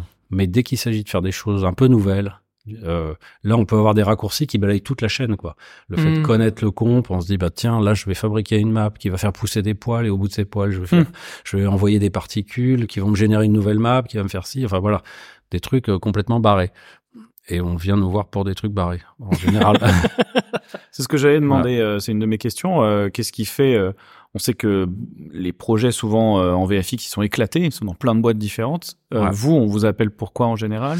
Alors, Et nous, même toi, si tu as une spécificité particulière à moi, laquelle moi, j'en ai une, ouais. Alors, on nous appelle souvent pour des choses qui sont compliquées à faire et sur lesquelles les autres boîtes n'arrivent pas à faire de devis. du genre. Du genre, bah, un bon exemple, l'Odyssée de Pi qu'on fait euh, pour Angly. On fait un plan, mais c'est un plan de folie où euh, on a une caméra. Je sais pas si vous, vous avez, vous devez vous souvenir de ce plan. Donc, euh, on part euh, du bateau, la caméra plonge dans l'eau, va croiser des requins, euh, plein de poissons, et puis voir un poulpe qui attaque une baleine, qui vont se séparer en des milliers d'animaux, puis on continue à descendre, on rentre dans l'infiniment petit, du plancton, enfin bon bref, un long ride. Euh, donc pour un plan, on doit faire un zoo entier en Hmm. setup Et oui. d'animaux qu'il fallait montrer avec les poils secs et les poils mouillés. Euh, les poils sous l'eau. Enfin bon, euh, en oui. termes de, aucune boîte n'a envie de se lancer dans un truc pour, Mhm. comme ça pour un plan. Ouais. Et on au départ, couper euh, ouais. on, va, on va faire des cuts. Mais on devait faire un truc vachement plus sophistiqué à la base, vachement plus graphique avec un, un rendu d'aquarelle. Et finalement, ils ont voulu retourner vers quelque chose de, de photoréaliste. Bon, bah, c'est pas c'est pas grave, on, on l'a fait quand même. Euh, on vient nous voir, ouais, voilà, c'est ça, pour des trucs créatifs sur lesquels euh, les, les, les boîtes ont du mal à se dire mais combien ça va coûter un truc pareil. Et puis nous, on, Ah, c'est pas sur un peur. style d'effet ou sur un type de séquence particulier. On sait qu'il y a des boîtes qui sont spécialisées dans euh, les flo- la flotte ou les Ouais. explosions ou les machins. Non, là, c'est plus. on n'est pas trop spécialisé là-dessus. Non, c'est des trucs. Bah, on pourrait peut-être dire, mais euh, mon patron Pierre va pas être content si je dis ça, mais que on- une de nos spécialités, ce serait euh, une sorte de motion graphics VFX, c'est-à-dire euh, VFX, ah, du, design visuel, mais appliqué dans un univers VFX. D'accord. Alors VFX, ça veut dire qu'il se confronte avec euh, les images filmées et qui le rend. Enfin, l'art des VFX, c'est un art qui est très particulier, c'est Mhm. qu'on est en- toujours en concurrence avec une image filmée Mhm. et euh, Donc avec la réalité. ouais, avec la réalité réels, et qui les- donne le niveau de réalisme qu'on doit atteindre quand on doit mélanger euh, ces trucs ensemble. Alors quand on tourne sur fond vert, euh, du coup au niveau réalisme, euh, enfin quand on voit les, les productions Marvel par exemple, Ouais. euh, on se dit que euh, ils sont euh, juste en costume et tout le reste est vert. Et vert. encore, des fois, ils changent les costumes derrière aussi. Oui, Ils changent les costumes clair. aussi, ils sont pas tous les mêmes. euh, et, et du coup au niveau réalisme, Tintin, non? Enfin, Ouais, ce qui fait même sauter facilement le- le- la suspension d'incrédulité, je trouve. oui, aussi. Ouais, Ouais, ouais. Donc du coup, c'est vous qui créez le réalisme euh, au final, parce que c'est pas les quatre Ouais, loupiotes qu'il y a sur le sur le plateau euh, en, en green screen. Nous, on n'est jamais, euh, on pousse jamais à, à tout remplacer euh, par de la 3D, quoi. On dit Ouais. non, mais essayez de tourner un maximum de choses. Euh, on verra, il y a jamais mieux qu'une image filmée, quoi. Donc, D'ailleurs, on- euh, t'as bossé sur euh, Les Gardiens de la Galaxie 3. euh, ouais, j'ai fait. Ça faisait plaisir parce que ça fait longtemps que j'avais pas bossé avec Stéphane Serretti qui supervisait. Donc, Ah, du coup, bah oui, Ouais. oui, qu'on a, dont on a on parlé tout s'est à l'heure. retrouvé des années après. euh, Excellent. Il était de l'autre côté de la barrière, Pas de l'Atlantique. de ouais. l'Atlantique aussi, mais de la barrière. Barrière de corail. De- Et c'est des projets qui, qui justement donnent suffisamment quand même de, de, de data euh, quand tu, tu récupères les, les, Ouais. les fichiers de tournage. Ah ouais, ouais, mais aujourd'hui, les super productions américaines, c'est des malades. Ils font plus au hasard, Ah, ils font plus les choses en mode fond vert, ils verront au compo. euh. Un peu, Euh, mais- si un peu, mais des, des fois leurs fonds bleus ils sont pas euh, super bons. Mais comme maintenant, ils, ils- la plupart des grosses boîtes américaines euh, sous-traitent ce genre de trucs en Inde. Mhm. Et euh, même des fonds bleus, il y a des Indiens qui vont peindre euh, les cheveux un à un et faire des petites shapes, euh, et des petites curves. Mhm. Donc, euh, et que ça marche et que ça coûte pas cher, bah, ils se disent, euh, faisons comme ça. Nous, on, on essaye de, dans la mesure du possible, de jamais euh, sous-traiter nos caches. Ça nous arrive de temps en temps si vraiment on est pris de court. Mais, Ouais. Mais on pense que c'est un truc important, même si c'est rébarbatif et que ça peut être un peu chiant et que c'est pas une phase très créative. Quoique, moi, je trouve que dans chaque euh, travail un peu technique, on peut trouver de la créativité Mm. dans le bricolage de ces outils et se dire, tiens, moi, je vais, je vais me faire un outil spécial. euh, par exemple, si on me devait demander à quelqu'un, euh, voilà, tu vas me pousser, poser des boulons sur euh, sur ce bateau, euh, il pourrait les poser à la main pour les designer, puis à un moment donné, il peut se dire, bah, tiens, je vais me faire un script qui va le faire automatiquement. Comment Il je vais va pouvoir automatiser ouais. ça et euh, les poser comme Ça va lui prendre autant de temps que de le faire à la main, mais la fois suivante, quand il aura 20 000 à mettre, il appuiera sur un bouton et ça sera fait en une seconde. Mais- et voilà, c'est un peu euh, l'état d'esprit, quoi. Un état d'esprit du de coup- bricolage. Je comprends mieux l'utilité d'avoir un soft qui permet d'avoir de la 3D et du compo euh, en même temps. Ouais, Euh, donc de se dire, Ouais. bah tiens, sur ma 3D, je vais faire euh, des curves, et puis sur mes curves, bah euh, tous les X centimètres, je vais poser un boulon. Boum. Voilà. Là, t'as pas besoin de compo pour le faire, mais. T'as pas mais- besoin de compo, c'est ce que je veux dire, mais Non, mais ne serait-ce que pour étalonner le- tes le- textures voilà. en amont. aussi. Tu vois, Ouais, ce ouais, genre ouais. de choses. Bah, ça existe peut-être dans Maya, j'en- sais rien. Je veux dire que je suis nul dans les autres softs. J'y connais pas grand chose. Oui, du coup, euh, t'es plus. euh, Bah, si, si, tu devais aller dans une autre boîte, euh, je serais t'es à la ramasse Bah, euh, je ferais ce que font tous les superviseurs des autres boîtes, c'est-à-dire que je regarderais des, des images toute la journée dans un canapé en disant oui, non, plus vert, moins vite. c'est ce que font les superviseurs oh, aujourd'hui. Oh, le Non, c'est pas un tac, mais euh, euh, une autre spécificité de Buff, c'est que les superviseurs, euh, quand ils en ont euh, l'opportunité, c'est le cas la plupart du temps, font des plans. Ouais. Ils travaillent sur les images aussi, et donc ils ne perdent pas leur. euh, le- euh, ils sont légitimes à faire euh, à faire ce travail parce qu'ils ils gardent un haut savoir-faire euh, technique et artistique. Ils sont graphistes avant tout. Ouais, ouais. ouais. Et ils donnent le là un petit peu. Moi, je fais, euh, je me suis spécialisé un peu, comme je suis rentré dans des trucs de plus en plus techniques, je me suis spécialisé beaucoup euh, sur des les recherches. Donc, je, faisais souvent euh, les phases préparatoires de, de la plupart des projets pour faire des, des tests, développer des nouveaux outils qui pourront servir derrière. Euh, comme vous avez Donc- compris, j'aime beaucoup les maths, donc euh, j'en ai casé petit à petit quoi dans ma carrière. De l'algo, de l'algo. Comment tu, euh, tu t'as, t'as évoqué deux fois la, la phase préparatoire. euh, Tu peux expliquer Ouais. un petit peu plus comment Bah, la phase préparatoire, euh, alors ça, ça peut dépendre, mais euh, en général, euh, il y a toujours une phase de recherche un peu. Alors pas quand on fait, euh, faites-moi une extension de ce château. euh, on a on a construit un petit bout d'un mètre en décor et faites-moi les, les 100 mètres de plus. Mais quand euh, on doit faire le tunnel d'Avatar par exemple, euh, on fait de la recherche quoi. Et on fait vous des recherches qui peuvent être suffisamment en avance? T'as comme une sorte de Oh. pré-prod ou au final t'es toujours un peu au cul de, Ouais. de, de ce qui non, ouais, c'est très variable. C'est très variable. Ok, ok. Mais on se débrouille toujours. Des fois, on arrive, euh, on appelle ça des projets 911, euh, 911, quand on arrive parce qu'une, euh, ça nous est arrivé il y a pas longtemps, une boîte a fait faillite et donc euh, on a dû récupérer leur plan et, puis finir. Ah oui, puis il y a une deadline, il y a Ouais, une, ouais, une ouais, ouais. sorte- une date de sortie, un Donc machin. si on a des gens pour bosser dessus, bah on les met dessus, parti. sinon on dit non. On fait. euh, Ok, euh, je t'ai coupé du coup, pardon, Ouais. mais je- donc là, la petite Euh, phase de recherche. euh, Ouais, ouais. Donc la, la phase de recherche, euh, bah voilà, euh, on fait de la recherche et moi j'essaye. euh, alors un, un truc peut-être il n'y a pas beaucoup de, de formateurs qui disent, mais je ne prends jamais comme exemple des images de synthèse pour faire des images de synthèse. C'est Ah, pas. euh, euh, je trouve qu'il y a tellement de richesses à trouver dans le monde euh, et dans différents univers graphiques euh, que qu'aller chercher, euh, prendre, je sais pas si on a une explosion à faire et, et prendre euh, un plan d'ILM pour voir comment eux ils ont digéré ce truc-là. Euh, bah, c'est une photocopie de photocopie. Il faut, Mhm. même si c'est peut-être les meilleurs du monde, peut-être, euh, et que c'est un bon exemple, mais autant regarder les explosions, quoi. Oui, une vraie de vrai, Bah et oui. euh, dire regarde là, il y a un peu de bleu, euh, je veux la même chose. Ouais, ouais. Ouais, je trouve Euh, ça hyper intéressant. euh, parce que je suis en train de travailler sur un projet du coup là où on s'inspire énormément de l'animation japonaise et je Ouais. me suis fait cette réflexion à un moment donné. Je me suis dit mais là, je suis vraiment un peu trop en train d'aller sur Pinterest ou sur YouTube voir Ouais. euh, de l'animé. Est-ce que je devrais pas plutôt aller retrouver du mouvement euh, de corps et de corps réel quoi, et Bah, essayer de peut-être- réinterpréter ça à il faudrait sauce. regarder du cinéma japonais, du Voilà, Kurosawa, de regarder Du des, Jackie fi- Chan, des euh. films animaliers avec euh, des combats de montres religieuses pour voir euh, s'il y a des trucs intéressants à trouver. Mm, mm, mm. Il y a, ple- il y a Pas plein Kung de Fu Panda, quoi. Ouais, par exemple.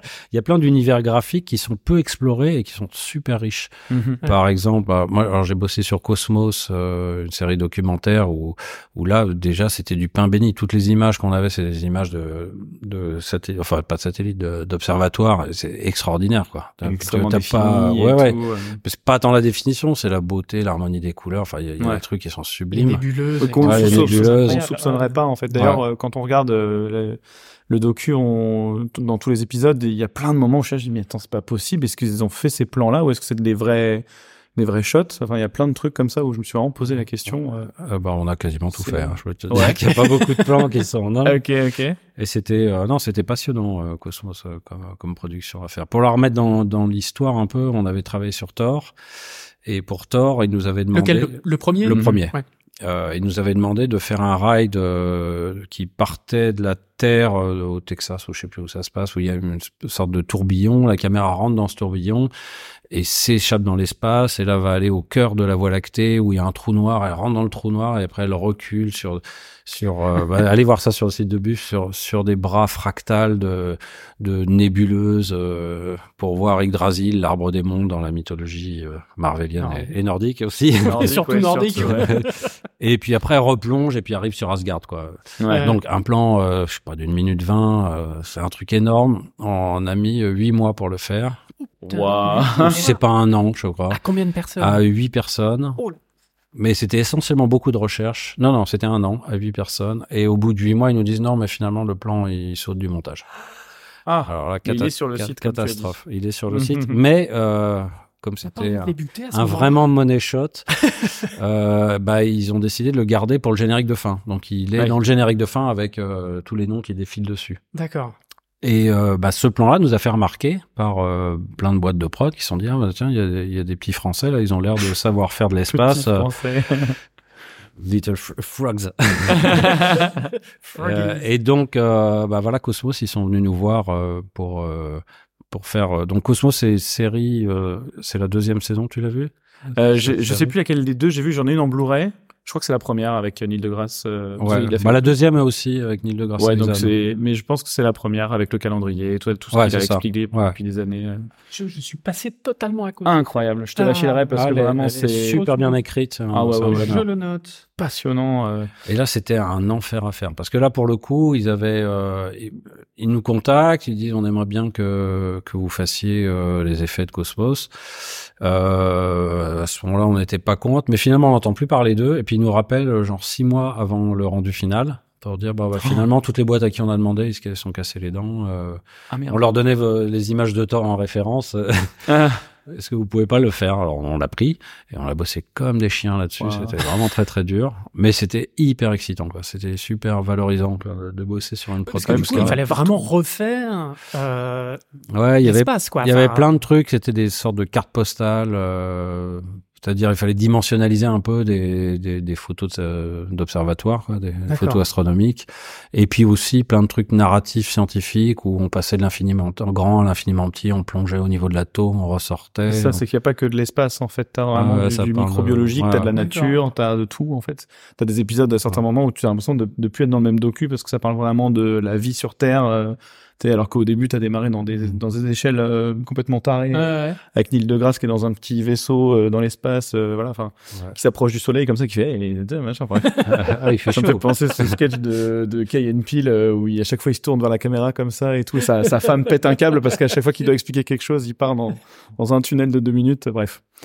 Euh, voilà, c'était pour la Oui, petite, mais du coup, c'est mettre euh, en volume des photos parce qu'ils n'arrivent pas à avoir des images, Ouais. euh, des images en, en si on volume veut, mais quand enfin, même. il faut, on les a reconstruits, quoi, d'une certaine façon. Alors, on Oui, mais servait, il y avait une partie qui était de la photo, euh, Ouais. qu'on mettait en fond et, et, euh, bah, j'avais créé pour ça, bah, j'ai fait une conférence au SIGRAPH, d'ailleurs, euh, sur mon travail sur le cosmos.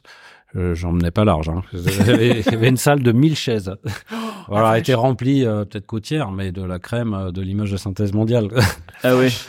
Euh, Comment et- vous avez fait ça et donc à ce moment-là, bah, il y avait, euh, euh, c'était euh, la directrice euh, de la représentation de la NASA qui, qui modérait la, la conférence, et il y avait des gens qui montraient des trucs de Big Hero 6, je crois, où il y a Mhm. une bataille, euh, et puis de Jupiter Ascending où ils montrent euh, Jupiter. Enfin voilà, c'était dans une thématique un peu cosmique comme ça.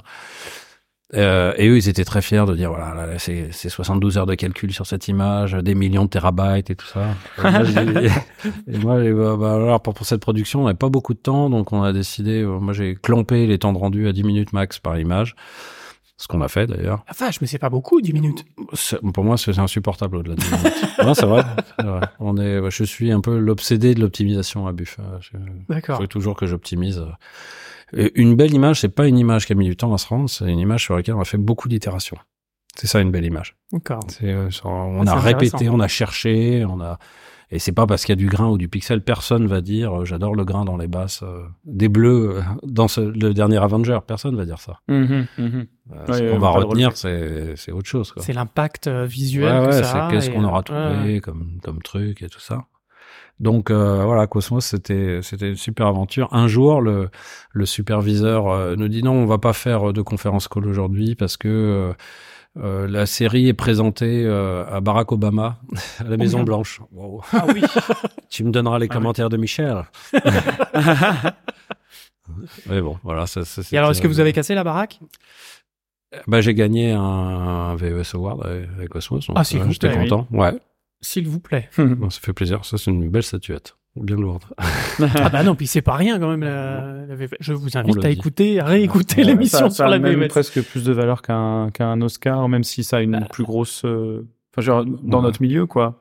Bah c'est les, oui, c'est les. L'Oscar, les- ça, évidemment, c'est un. Voilà. Ouais. mais Il y, a un, que. il y a un côté plus plus public euh, des, des Oscars, alors que la Oui, VES tu- c'est quand même les pairs qui Ouais. euh, qui te, Ouais, qui ouais, te ouais, récompensent. Enfin, il y a Tu une, sens- une- Tu sens que les Oscars, c'est aussi beaucoup euh, euh. lié à- aux ventes, euh, à la popularité Oui. du film, plus Ouais. qu'à vraiment les technos euh, oui, ou ou les les- Ouais, ouais. l'inventivité, À la société ou, aussi. Bon, les VES, c'est, c'est aussi euh, l'école des fans, parce que tout le monde a gagné, ils ont Ouais. multiplié le nombre de sections pour que tout le monde ait une chance. Mm. C'est bien, ça, ça, c'est bien. C'est Ça bien fait toujours qu'on- plaisir, toute ouais. façon. Ouais, déjà, on est à les Césars depuis très peu de temps en France. oui, Eh ouais. euh, grâce à grâce à Roxane Ouais. Fechner qu'on avait eu justement bah, à l'émission de, de la VES. Ouais. Mhm. Voilà, qu'on embrasse Roxane si elle Mhm. nous écoute. Euh, est-ce que bah, est-ce que Cosmos c'est le projet qui t'a le plus marqué ou est-ce que tu as eu un autre projet dans ta Il y a plein de, vénérable pro- plein carrière de projets qui t'a qui m'ont marqué. ouais. marqué euh, ou qui Tout- t'ont marqué Bah, ouais. beaucoup, beaucoup m'ont marqué. Euh, par exemple, Dark Knight, ça c'était euh, vachement bien de travailler là-dessus. Nolan Ouais, de. Ouais. Nolan. On a fait euh, deux, trois films avec lui. Euh, jusqu'à ce qu'ils disent qu'il fasse plus d'effets. euh, mais en fait, c'est Ah. tru- c'est truffé d'effets. Mais, euh, Évidemment. mais il déteste ça, Nolan, les, les effets. Mais il se trouve que... euh, Ouais, Il fait des films de science-fiction. Ouais, ouais. Cherche la merde, ouais. Oui, mais il fait croire qu'il filme tout, alors que c'est pas vrai, que c'est très, très Oui, truqué. c'est un, on sent qu'il y a un discours Ouais. très commercial derrière Ouais. de montrer, regardez cette séquence, on a fait un gros truc qui tourne où tu peux courir partout sur les murs, mais après, Oui. au-delà de ça, T'as euh, quand même des armées de d'Indiens peut-être qui effacent les câbles et qui... euh, bien sûr. Enfin, c'est très, Oui, très truqué, quoi. Retourner Paris dans Inception Ah, euh, sans, sans les effets spéciaux, ça va être très compliqué. Il va falloir parler avec, euh, avec Madame Hidalgo. Michel. Gondry ferait des trucs en mousse, euh, je suis sûr. c'est clair. c'est clair. Ouais, donc Dark Knight, c'est- c'était intéressant parce que c'est un des rares exemples aussi où euh, il y a un truc hyper graphique dans un film de Nolan. Mhm. Notamment, alors moi j'avais fait tous les effets du casque euh, que que Batman met, euh, qui fait des, enfin les téléphones émettent des sortes de pulsations et ça fait une Mhm. sorte de sonar et il voit à travers ça et dans toute la scène finale qui est, qui est assez compliquée où il attaque euh, un immeuble dans lequel il y a des clowns euh, déguisés en patients, en docteurs, des docteurs déguisés en clowns, des otages, enfin voilà. Et puis des gens du SWAT qui arrivent, euh, c'est une bordel, un bordel à raconter et raconter tout ça vu à travers les yeux de, de Batman, donc des pulsations ou un truc et c'était full 3D. Euh, c'était vraiment coton quoi. Puis il y avait la grande salle aussi euh, dans laquelle euh, bah, Batman arrive au sous-sol et il y a Morgan Freeman euh, euh, et Le, le plafond de blanc là de lumière. Oh, alors ça c'était dans, dans Dark Knight non? Je crois qu'il y est. Hein, je crois qu'il y a un plan encore. Ah, C'était dans. Begins, ça c'est sûr, mais. Ouais. Non, c'est peut-être une autre salle dans laquelle il a cet appareil avec plein de petits écrans. Ah oui, oui. C'était des petits écrans verts. Ouais. Et euh, ils nous disent, bon voilà, ça, ça serait bien que dans ces 800 écrans, vous incrustiez des vues de Gotham City. Bah oui. Sous la vision pulse comme ça. Euh, Vous avez des choses à nous donner? Non, débrouillez-vous. Donc, euh, on a refait plein de trucs en 3D. Moi, j'ai foutu mes enfants dedans, euh, qui jouent à la Wii. euh, on s'est filmé, euh, bah, comme dans Matrix Reloaded, où on s'est mis dans les écrans, euh, dans, Ah ouais? dans la salle de l'architecte. Ouais? Ouais, ouais. Ah, voilà, faudra Ah, dès qu'on a l'occasion de se glisser quelque part, on le fait. Et les, les, les réals euh, vous disent rien ça, ça- non, bah ils avaient ça passe. pareil, ils avaient la flemme d'aller tourner des trucs. euh, il y avait une séquence où l'architecte dit euh, Néo, la, la beauté du monde ou je sais pas quoi, enfin voilà, l'humanité, et on doit avoir euh, plein de trucs. euh. Alors il nous avait donné quelques images de documentaires, style un bébé, des bébés nageurs, euh, des chevaux, des, des conneries comme ça, des trucs un peu Baraka là. Je me souviens du film Baraka. ouais. Ouais. Des trucs un peu comme ça sur la beauté du monde et en même temps euh, quelques barbus de... dans, dans, dans une- entourés d'ordinateurs. euh, on s'est glissé, mais c'est des trucs un peu subliminaux qui. Oui, oui, parce qu'il y a vite, tellement quoi. de choses de toute Ouais, façon. ouais. donc, euh, bon, ouais. On Mais, parlera de ouais. Matrix parce que Ouais. les aficionados du podcast savent que c'est très très cher à mon cœur. Oh, Ouais. Voilà, Bon, là, je tu pas- dis ça Je peux pas Néo. rater l'occasion. Ah, bah, c'est clair. Attends, on fera un épisode te- Doctor Who, on verra. raconter forcément. des choses. Euh, Sinon, ça va durer trois heures. Alors, vas-y. Euh, ah ben, je vois déjà qu'on est à une heure. Mon Dieu, mon Dieu, mon Dieu. Mhm. Euh, Non, ça sera un peu plus long. Pardon? Ça sera un peu plus long ce coup-là. Non. Un petit peu. Ah, Alors, ouais. ce sera peut-être un peu plus long ou euh, C'est pas grave. Moi, je prendrai le train d'après. Vas-y. tu prendras le temps d'après. Eh ben, plaisir, allez, on- une, une dernière question euh, avant de passer au moment. Ardisson. Merci. À chaque fois, il y a toujours un temps. entre oui, les- non, mais c'est bien, c'est bien. Comme ça, ça permet au, au bipède de le dire en même temps. Euh, et puis on continuera après autour d'une bonne petite binouse. Pour toi, quelle a été la plus grosse évolution du, que, euh, du monde des VFX que tu as que connu. tu as connu Bah, tout était évolution, euh, petit pas par petit pas. Je pense que la plus grosse est en train d'arriver là, avec l'intelligence artificielle. Ah oui. Ouais. On pourra en reparler si vous voulez. Est-ce que tu as Je envie que ça de vous énerve. Est-ce que c'est un truc qui, qui- C'est un truc qui y vois déjà m'horrifie et m'excite au plus haut point. Ouais, les deux en même temps. Ouais. ouais. Hmm. Euh, mais maintenant, ça m'horrifie moins. Euh, et- mais euh, je trouve ça fascinant, passionnant. Ça t'horrifie moi pourquoi? Parce que je comprends mieux les limites, euh, parce que j'ai creusé le sujet, donc je, avec mon background de mathématicien, je sais un peu de quoi il s'agit, quoi.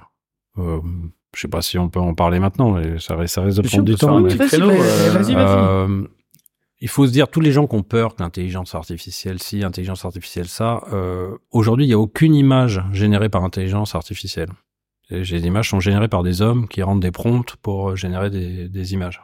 Mais là, Mhm. l'intelligence artificielle ne génère rien par elle-même. Oui. Ce qui se passe, c'est qu'il y a, euh, et peut-être des gens ont peur, des artistes qui voient des gens qui sont pas des artistes a priori Mhm. et qui génèrent des images extraordinaires qu'ils auraient bien du mal à faire. Mhm. Euh, peut-être par chance aussi, ils les génèrent, enfin, ils les génèrent dans les méandres euh, algorithmiques. Donc, euh, c'est c'est quelque chose d'assez fascinant. Pour vous donner une idée, Stable Diffusion, le modèle de Stable Diffusion, il pèse 7 gigas. Avec ce modèle de Stable Diffusion, Alors, excuse-moi, je, t'interromps. Stable Diffusion. euh, Je, ah pardon, si on en avait Stable parlé avec, Diffusion, euh, donc c'est C'est un mid-journée, la mais open source. open source, ouais. euh, Voilà, un, texte ou image euh, open source. mais un peu plus puissant que Midjourney parce qu'on peut mettre des images en entrée, des Mhm. masques, on, on peut utiliser ControlNet, on peut essayer de contrôler. En fait, c'est ça la difficulté, c'est que personne n'arrive vraiment à contrôler cette machine-là. Hmm. Euh, mais il est peut-être entraîné avec un peu moins d'images, mais quand même beaucoup. hein. Je pense que Stable Diffusion a été entraîné avec 4 milliards d'images. Donc voilà, on a Pas mal. 4 milliards d'images qui ont été compressées dans un modèle de 7 gigas. Ouais. Et avec ce modèle-là, on tape un texte, n'importe quoi, un panda qui fait de l'escalade dans le site de Van Gogh, machin, et il nous génère une enclume, euh, n'importe quoi. Donc il y a quand même une entourloupe euh, fascinante là-dedans. C'est-à-dire qu'est-ce Oui. qui s'est passé en termes de compression de 4 milliards d'images? On peut pas mettre ça dans, dans, cette Dans non. Non, ça n'est pas possible. Hmm. Qu'est- Qu'est-ce qui se passe, quoi? Où est passé le truc? Euh, Où est passée l'information? Sachant que cette information, on arrive à la retirer. Alors, j'ai des doutes sur le fait qu'on arrive à retirer exactement les images qu'on lui a données, qu'il y a une forme de perte qui s'est fait quelque Mhm. part. Faut imaginer ça comme une sorte de gros shaker en fait, euh, Mhm. où euh, qui va euh, mélanger euh, l'ensemble des images qu'il a connues. Euh, moi, je, trouve- je trouve ça fascinant. Ce qui se passe en fait aujourd'hui avec toutes ces, ces vagues de, de machine learning, c'est qu'on fabrique des machines dont on ne sait pas comment elles fonctionnent. Quand on sait pas, des- ces Mhm. machines ont compris des choses et on ne sait pas ce que, comment elles les ont compris. Ah oui, C'est- Il y a des choses miraculeuses, quoi, vraiment miraculeuses. Le fait que Ouais, que on- chat, on- on enfin miraculeuse, pas- c'est-à-dire qu'aujourd'hui on, est largué, on est largué parce que c'est comme un enfant un peu mutant euh, qu'on lui aurait donné plein de bouquins à lire et puis d'un seul coup il est capable de- d'écrire euh, Oui, c'est, on saurait un pas poème sur expliquer euh, comment, euh, comme tu disais à l'instant, Ouais, ouais. comment est-ce qu'il ressort ça. Du On coup, a c'est des- comme si tu, oui, on a des vecteurs euh, dans un espace, euh, je sais pas combien de dimensions, euh, qui ont des chiffres entre 0 et 1 et voilà, et on sait pas. Bah, ce serait comme essayer de comprendre comment réfléchit quelqu'un réf- euh, Ouais. en regardant son cerveau et puis en comptant le nombre de, de synapses. Mhm. Ouais. on n'est pas Mm. beaucoup plus avancé, ou alors en regardant son code génétique. Donc il y a- il y, a une nouvelle euh, direction que prend la science qui consiste à étudier les machines qu'on a fabriquées. Et des études expérimentales. Alors on essaye de lui rentrer des trucs et puis on voit ce qui se passe. Et euh, c'est vachement intéressant, je trouve. Oui, du coup, effectivement, à chaque fois qu'on en parle, le, le- le vrai impact direct qu'il y en a sur nos métiers, c'est surtout euh, de l'automatisation, comme il y a toujours eu à chaque fois qu'une technologie arrive. Ouais, non, non, non, un fait, petit peu. On a bah- des denoisers. Ça, ça c'est quand Ouais. même game changer, le denoiser. Ouais. même euh, au niveau euh, écologique quoi je trouve que moi j'essaye de minimiser les temps de calcul mais il n'y a pas besoin de calculer les images pendant 4 heures pour, euh, si on, on les calcule pendant 10 minutes et puis on les dénoise on a la même chose. Ouais. ça, ça fait une belle économie quoi. Oui, entre ça et le, le l'upscaling aussi. On en parlait avec l'émission de, Upscaling de aussi, ouais. d'Unreal. Ouais. Euh, l'upscaling aussi euh, marche permet de pas gagner. toujours très bien moi j'ai un peu peur des, des tics visuels que ça risque de donner à une image euh, parce que quand même ça, ça se voit quoi. enfin moi je vois une image Toi, qui est le upscalée, ouais. ouais, ouais. D'accord. En général, je vois les images qui sortent de mi-journée, ça me saute aux yeux euh, tout de suite. Même s'il y a des gens qui sont très très forts à faire ça. Donc, ce que j'ai trouvé formidable aussi, c'est que donc se sont rués dans la création des gens qui n'avaient pas euh, de talent, euh, enfin de talent, s'ils avaient une forme de talent, mais de savoir-faire particulier artistique et qui créent des choses. Aujourd'hui, il y a des comptes Instagram, mais qui sont euh, phénoménaux quoi. Complètement. Ouais, les ouais. gens qui créent des choses, je trouve ça génial. J'ai un peu peur qu'il y ait une sorte de saturation visuelle où finalement euh, ces trucs-là, ils, ils- ils créent des images incroyables. On aurait vu ça il y a 10 ans, on se serait ar- arrêté sur chaque image, on l'aurait regardé. Là, ils en donnent 20 à chaque fois. On les passe à toute vitesse et dit ah ouais c'est sympa. Ouais. Donc on risque d'avoir euh, une sorte de saturation, je pense, euh, là-dessus. Mais bon. Ah bon, du coup, pour toi, quelle va être l'utilisation de l'IA dans ton dans ton boulot? Bah, moi, ce que, il y a des choses que j'aimerais bien explorer, notamment euh, explorer ce qui se passe quand on se déplace dans l'espace latent. Donc, quand on bouge un petit peu ce vecteur à 1048, euh, 1024 dimensions ou je sais pas quoi, combien, euh, quel genre de transition ça pourrait créer, par exemple? Ah, attends, attends, parce que j'ai j'ai- Ouais, j'ai- j'ai pas tu tout m'as compris. perdu aussi. Euh, on voit les techniques, par exemple, de transition entre deux images. On a des fondus, on peut faire des morphes. Ouais. Mais si c'était une transition sémantique, c'est-à-dire euh, qu'on se déplace, on voit euh, aujourd'hui les tests qui sont faits pour faire de la vidéo à partir de d'intelligence artificielle, mais en fait ils donnent des prompts et ils se déplacent légèrement et ça crée des fondus très très bizarres où il y a des têtes qui apparaissent, des mains, des personnages D'accord. qui se dédoublent. Moi je Hmm. pense que ça pourrait être très on pourrait faire plein de choses avec ça. Ça ferait naître des nouvelles Ouais, manières ouais. de faire apparaître des, Des- choses à ouais, l'image des, ou ma- de... ma- des nouvelles choses euh, à générer. Hmm. Euh, j'ai, moi, Ouais, j'aime beaucoup introduire. l'évolution de euh, la mode masculine ou je sais pas quoi au Par travers exemple, des siècles, ouais, ou ouais, je sais pas quoi. mais même pour faire un fondu qui- de plan euh, ou, Ouais. euh, ou faire Mhm. apparaître une créature qui serait euh, que des transitions sémantiques ou, ou qui s'accroche, qui se fondrait dans le décor, qui, Mhm. qui se détacherait. Moi, j'aime bien. de ce truc Ouais. fondu dans l'image. Ouais, il y a, il y a, En fait, il y a euh, des choses à explorer, quoi. Il y a des choses à explorer. Avant que ça soit daté. Avant que, Et ouais. finalement, on ait l'habitude de les voir comme le morphing est passé de mode euh, Ouais. à une époque. euh.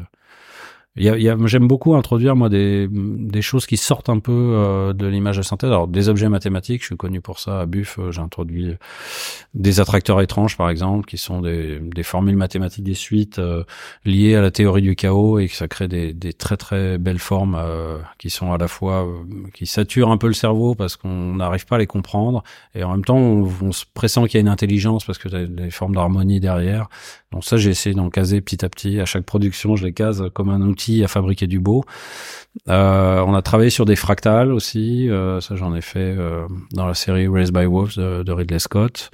Euh, bah, par exemple, je connais pas, enfin à ma connaissance, il n'y a pas de boîte qui a fabriqué euh, un, un rendu de, de surface implicite dans un logiciel, dans un, un de rétraceur. surface implicite? alors les surfaces implicites, pour, pour les auditeurs, vous connaissez sans doute euh, les polygones, ça c'est les surfaces de base. Euh, Il y a des surfaces un peu plus mathématiques, genre les nerves, mais qui finissent en polygones. Mais il y a des, un, un- il y a les, les, les volumes qui sont eux-mêmes un type d'objet euh, particulier. Mais, il y a aussi ce qu'on appelle les surfaces implicites. C'est des surfaces qui sont définies par un, champ de distance, une fonction de distance, une fonction qui dit en tout point de l'espace à quelle distance je suis du truc. Et à zéro, on est à la surface. Et quand c'est négatif, on est à l'intérieur. Quand c'est positif, on est à l'extérieur. Donc il y a cette fonction qui crée ça et euh, par exemple euh, euh, la, la fonction d'une sphère, je vais rentrer dans les trucs un peu techos. Ouais, non, non, mais une, on- sphère, une sphère, c'est assez simple. Hein. La fonction, c'est dire euh, voilà, je suis à, à une distance de, du, du rayon de la surface euh, de ma sphère.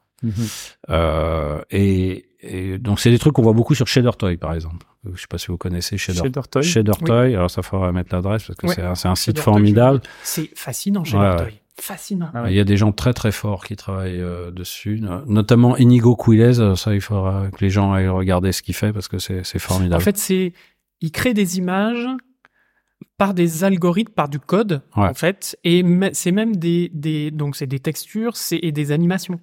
C'est, je dis pas de Ouais, conneries, hein, ouais, c'est ouais. ça.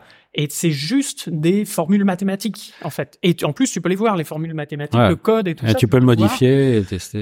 et- Et c'est c'est juste incroyable. C'est il y a il y, a- y a rien qui est euh, c'est c'est calculé. Alors pour le coup, temps réel, machin, tout ça, c'est c'est vraiment calculé en même temps, quoi. Ok. C'est C'est-à-dire c'est- qu'il a, il a une espèce de petit programme qui lui donne en entrée, voilà les coordonnées du pixel que tu l'as calculé, donne-moi sa couleur. Et tu te débrouilles entre les deux. Et euh, il y a des gens qui font des trucs ou de, des rides au-dessus de montagnes avec de la neige, des nuages, une forêt. euh, C'est invraisemblable, quoi. Invraisemblable euh, le- l'ingéniosité qu'il peut y avoir derrière. Et, ça, ça peut avoir une application. Alors, ça a une application notamment dans le travail sur les fractals, parce que les fractals sont souvent définis par, par une fonction de distance. D'accord. Et, et donc travailler avec ça, alors ça, ça casse un peu la tête parce que on est en cinq ou six dimensions et puis on va replier l'espace. euh, Donc euh, c'est c'est une espèce de cheval fou sur lequel on monte et qu'on essaye de, de diriger. Michel Gondry, si Ouais. vous Mais euh, mais moi je trouve ça assez fascinant. Ça crée des images. Euh, euh, Peut-être je vous montrerai tout à l'heure. Ah, oh. Ah oui, non, non, euh, pour Toy. Et alors, je crois que l'histoire de Shader Toy, le, le gars qui a créé Shader Toy, en fait, était, euh, si je dis pas de bêtises, il est, il, fe- il, il, hum, regardait des antennes euh, relais de, de téléphone et, euh, et il avait une espèce de graphe euh, pour son outil. Puis il a commencé à regarder, à voir que ça faisait un dessin en fait. Et, mais c'était des formules mathématiques de calcul de fréquence. Ouais. Euh, c'est ça. Hein, je, je, je sais pas si C'est possible. il, Je sais il- il pas. me, il me semble bien avoir entendu ça et, et du coup bah il s'est amusé vu qu'il était euh, voilà un peu euh, dans, dans les maths euh, voilà un peu comme toi et du coup il s'est il s'est mis à à se dire bah tiens je vais essayer de faire un dessin avec des formules mathématiques avec de la couleur, avec euh, du, du et au fur et à mesure, il a euh, euh, manipulé ça pour avoir euh, différents différents shaders, différents euh, différentes couleurs, différentes animations. Très aussi abstrait, hein, vu comme ça, hein, vu de l'extérieur. Ouais, ben, vous vous connaissez, voilà. donc je sens que vous comprenez. Mais je pensais. Mais c'est- ça a l'air Bah, il, faut, il faut aller voir sur le site, voir ce qu'ils font. euh, Ouais, Mais des fois, c'est très étonnant de compacité. C'est-à-dire que tu peux avoir un truc qui, qui fait euh, 50 lignes et qui te génère des images euh, incroyables. La plupart, euh, enfin beaucoup de gens qui ont fini sur Shader Toy étaient issus euh, de la démo euh, des années 90 Mhm. sur Amiga et tout ça. Et, par exemple, il y avait le Double Tweet Challenge. C'est écrire un programme qui tient dans deux fois 140 caractères. Mhm. Et euh, ils faisaient euh, presque de la cinématique inverse avec une animation qu'ils arrivaient à stocker euh, Ouais, dans fait. cet espace-là et de la musique en plus. euh, bon, ça a un côté, euh, oui, euh, dîner de con aussi, peut-être obsédé. Mais non, non, je, je suis méchant parce que moi, moi, je trouve ça admirable, quoi. De- très de nerd, donc ça. oui, ça, c'est petite. Ben nerd, mais à la fin, ça finit sur des, des Eh ouais. jolies choses. Eh ouais, ça. Ah, mais c'est pas négatif, hein, quand Ouais, je dis ouais. ça. Moi, j'ai beaucoup d'appréciation, de- de- j'apprécie beaucoup les nerds. Les nerds sont nos amis, il faut les aimer aussi. Exactement. et les nerds aussi. Ouais.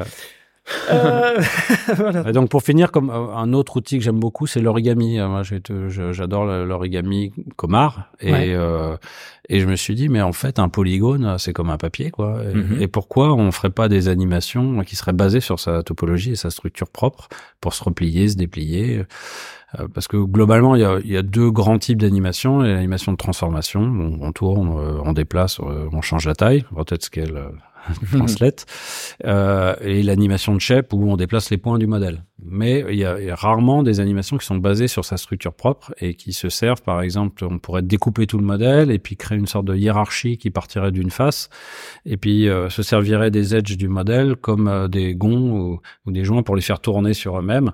Et, et donc j'avais développé euh, un outil comme ça euh, qui automatise ce process et permet d'animer, euh, mais je vous montrerai des images. D'accord. Je m'en suis servi dans American Gods, donc c'est dans la, le making of d'American Gods pour ceux qui, À la qui série, veulent aller euh, voir. la, la, le splendide Entre série. autres, hein, je me suis Ouais, ouais, servi, entre autres là, là, mais j'essaye de le caser à, à chaque fois, je veux dire, Ah, je pourrais caser ça dans cette prod là, parce que je suis un peu feignant comme tous les mathématiciens, donc on aime bien fabriquer, trouver des méthodes pour fabriquer du beau, ou pas, hein, parce que c'est Réutilisable. c'est pas forcément du beau qu'on nous demande, hein. on, on cherche euh, en général à satisfaire la vision du client et, Bien sûr. et euh, C'est des outils, quoi. De toute Ouais, ouais. façon, c'est, ça reste Ouais. des, des outils qu'on peut, euh, qu'on peut euh, utiliser euh, pour faire beaucoup de choses. Beaucoup de choses. On attaque le moment Ardisson. Et attaquons le moment hardisson pour ne pas trop euh, faire durer cette, cette émission. Qui pourrait durer cinq mais, heures. pff, oui, là, on pourrait partir sur 5 heures. Mais devenez pas très haut, pipède, Hmm, si vous en et voulez vous plus. obtiendrez le site Ah, ouais, bien sûr. Euh, dans le moment hardisson, on va faire une interview debunk. Ça va être, en fait, je vais te dire des phrases euh, qu'on peut entendre un peu côté café du commerce. Euh, tu vas me dire ce que toi tu en penses, euh, et puis euh, et puis voilà, argumenter. Alors par exemple, euh, oh bah pour les expl- je vais faire un peu une voix comme ça parce que c'est pas moi. hein. Bien d'accord.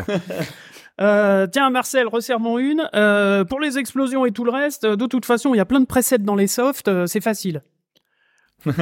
Pas facile du tout. non. Non, puis en même temps, euh, comment on réinterprète euh, Nous, la plupart du temps, quand il y a une explosion, bah, si c'est possible, on va essayer de la filmer et puis euh, de l'utiliser. Euh, dans Star Wars, il y a plein d'explosions de vaisseaux. euh, c'est pas du tout des simulations. hein, c'est- ils ont filmé des explosions puis ils les ont collées dessus. D'accord. Pour te donner euh, une anecdote marrante sur Kingsman, euh, on, on vient nous voir, euh, Matthew Vaughn, euh, il nous contacte en fin de production. Non, genre, pour ceux, vous l'avez vu Kingsman, le premier Kingsman. Donc il y a toute cette séquence des têtes qui explosent Hmm. Mhm. euh, en explosion atomique. Et euh, en fait, il était pas content du travail que faisait la boîte. Je sais pas qui c'est. Je, dénoncera dénoncerai pas. Euh, et euh, il dit essayez de faire quelque chose. Et moi, je regarde ce qu'ils avaient fait et je trouvais ça vachement bien. J'ai dit putain, il y a ces super simulations sur Houdini avec la fumée, tout ça, des petites explosions atomiques. Donc j'ai fait euh, dans cette phase de test. J'ai pas continué la prod après. C'est euh, Geoffrey Niquet qui, a suivi, mais moi, j'ai fait la phase de test qui nous a permis de remporter le projet. Euh, donc, euh, j'ai fait un truc. Bon, bah, j'y arrive pas comme ça. Je vais faire un truc complètement barré avec des couleurs pas possibles. Et au contraire, jouer euh, des formes euh, très design hein, en fait de l'explosion. Et il a adoré en fait. Et il a adoré parce que euh, il y a eu une interprétation. euh, J'avais tenté. Hein, Ouais, pas ouais. sûr du tout que ça marche. Ça, ça passait ou ça cassait. Euh, Il faut savoir aussi qu'il est colorblind, comment on dit. euh, Aveugle Non. Malvoyant? Daltonien, Ah, euh, daltonien. daltonien, voilà. Oui. Et d'ailleurs, le logo de sa, sa maison de production, c'est Marv Company, c'est un, c'est un, un test euh, de daltonisme Ouais, écrit avec des Ah, petits ronds verts sur euh, fond rouge. ouais. Et en fait, euh, les couleurs qui pouvaient paraître super saturées, bah lui, c'est des trucs qu'il parvenait enfin à voir. Et ouais. Et, et alors donc à- après, à chaque fois, on faisait des, des déclinaisons et des tests de couleurs. Et il disait, c'est quelle couleur? Ça C'est rouge Non, vert. Ouais, j'adore, j'adore. et, et voilà, c'est comme ça qu'on a accroché ce truc-là. Puis qu'après, on a commencé à travailler pour lui. Puis on a fait plusieurs films. Quoi, Quel shot iconique en plus. Enfin, c'est vraiment un Les shot qui a marqué beaucoup de gens Ouais. à l'époque. euh. Ouais, et c'était pas facile parce qu'il fallait euh, être dans cette espèce d'ultra-violence joyeuse. quoi. C'est un peu sa Mhm. marque de fabrique. euh, de, de rendre fun l'ultra-violence. Mhm. Et, euh, et ça avait peut-être un côté un peu cartoon. On aurait pu faire un truc plus réaliste, hein, mais c'était vraiment assumé finalement de, de le faire. euh. Oui, moi je, Ouais. je disais souvent que c'était euh, Tarantino qui rencontrait Gondry justement, et un côté un peu, euh, je sais pas, farfelu dans, dans quelque chose d'extrêmement gore évidemment. Ouais, Un poil cartoon. euh, Et ça s'est fait un peu à l'arrache, quoi, en fin, de- en fin de D'accord. projet. Mais donc du coup, from scratch et puis. euh, Ouais. Ouais, pas de preset, Bah pas de machin. ouais, ouais, enfin je, je sais pas, j'ai dû faire deux jours de tests et puis euh, c'est quasiment ça qui est resté à la fin. Quoi. D'accord. Bon après, oui, on en a fait plein. euh. Puis il y avait tout un truc de chorégraphie aussi, comment on contrôle ces trucs-là, euh, les uns avec les autres, comment ça se calcule rapidement, toujours. Oui, parce que oui, quand tu vois le plan, tu te dis oula, ça a dû prendre des années à Ouais, sortir. Bah, c'est plein de petites simulations, c'est pareil. Et puis on Ouais, mettait voilà. ces petits champignons sur toutes les têtes, euh, Mais c'est pas facile pour. mais avec des gammes de couleurs qui étaient super spécifiques, euh, trouvées pour pour chaque personnage. Enfin voilà, ils étaient habillés avec leurs champignons propres. D'accord. Ah oui, c'était euh, Ouais. c'est en fonction de, euh, de personnaliser quoi. Euh, tiens, remets-moi des cacahuètes. Bah, de toute façon, tout est filmé sur fond vert. euh, du coup, t'as la liberté de tricher comme tu veux. Euh, ouais, en quelque sorte. Mais même euh, pas filmé sur le fond vert, on, triche tout le temps. Enfin, tout est triché. Aujourd'hui, l'intervention des VFX, elle devient de plus en plus. Ça, ça, ça, ça nous énerve un peu. C'est que les, les productions font plus vraiment gaffe. Et même ils auraient pas de fond vert, de toute façon, ils demandent à changer plein de trucs. Ouais. Les trucs qui ont tendance à venir de plus en plus, par exemple, c'est changer euh, les, les lignes des acteurs ou, ou voir refaire un montage avec des, des accélérations violentes du montage quand il y a une pause qu'ils trouvent un peu longue dans un dialogue. Donc ils accélèrent et nous on doit refaire des morphes pour que ce soit doux et que ça se voit pas. Ah, que une sorte pas- et que ça reste dans un seul plan. Voilà. Et il y a plein de trucs comme ça. Je pense que peut-être avec l'intelligence artificielle maintenant les réalisateurs vont Ouais. se régaler à changer euh, ce que les acteurs disent. Mais Bah voilà, oui. d'avoir ce Ouais, ouais. contrôle après coup, de changer un maximum de choses, euh, Eh ouais, ouais, c'est de plus en plus fréquent. Bon, c'est pas les effets que je trouve les plus passionnants euh, Bah du à coup, c'est plus du nettoyage que de, ouais, c'est de la brique. Ouais, ouais, mais de des fois c'est compliqué. Même un, un retime. Alors retime, c'est quand on change euh, la vitesse d'un plan. Je dis ça pour les, les auditeurs. Bien sûr. Pas pour vous, les gars. Bien sûr, bien sûr, bien sûr. Je vous ferai pas l'affront. euh, euh, des fois, ça peut être très compliqué un retime parce que on a l'impression qu'il y a des, des trucs dans Nuke euh, qui fonctionnent sur l'optical flow, le flux optique et qui va glisser correctement. Mais pour peu que ce soit assez violent, qu'il y ait quelqu'un qui soit en train de courir, qui passe devant le décor, bah, il- on peut pas réinventer ce qu'il y a derrière. Enfin, si, on Et peut. ouais. Et des fois, il faut le faire. Et des fois, euh, ça peut être un truc qui prend cinq minutes à faire, comme quatre jours. Parce qu'il va falloir détacher euh, tous les personnages et puis les morpher séparément et les retimer séparément. Enfin, ça, ça peut devenir très compliqué. Qui passe, euh, Ouais. Ah, il peut pas deviner où il était avant. pas de, euh, de problème, voilà. voilà, ouais, ouais, ouais. ou de raccord, Voilà. des choses comme ça, bien sûr. D'accord. Euh, dis donc, bosser sur un Marvel, c'est le jackpot assuré? Pas forcément, non. Non, pas forcément. Nous, on a été fâchés un moment après Thor avec Marvel. Euh, je À raison. pas euh, à raison. euh, A raison ou à tort? Pardon, non, c'est ah, tout. bien vu. Oh la vache. Bref, on était. Euh, ils avaient décidé de plus bosser avec nous et puis c'est revenu avec les années. Quoi. D'accord. Et c'est, Euh. c'est, est-ce que c'est confortable de bosser avec Marvel ou, ou pas? Bah, euh, T'as pas le droit de le dire? non, ben ça n'était pas sur Thor, c'était pas confortable du tout. Non, non, ça a été très dur. Euh, sur euh, Gardien de la Galaxie, c'était formidable. D'accord. Euh, donc ça dépend de Ça qui dépend on a quoi en Ça dépend du face. réal C'est Ça dépend... dépend du superviseur. Ça dépend Ouais, du ça c'est tellement énorme que Ouais. je pense que l'équipe peut changer du tout au tout. Mais Euh, surtout, c'est un copain, donc euh, ça se bah là, passait du coup, bien. on, se, on a bossé y a une 10 confiance. ans ensemble. euh, on, il y se a une connaissait. confiance naturelle qui est là. Ouais, ouais. Parce que- Oui, et puis on avait très peu de plans. On avait, c'était vraiment une petite euh, friandise, quoi, ce, Ouais. ce Ok. truc-là. Ça faisait rêver les jeunes. Moi, ça me fait pas rêver plus que ça, Marvel. Je trouve pas. Oui, oui, bah moi, je, ça fait un moment là que ça, y est, je, je regarde plus. Ouais. Euh, enfin, les Gardiens, c'est le seul Ouais. que je, je continue de suivre. C'est de- gentil, merci.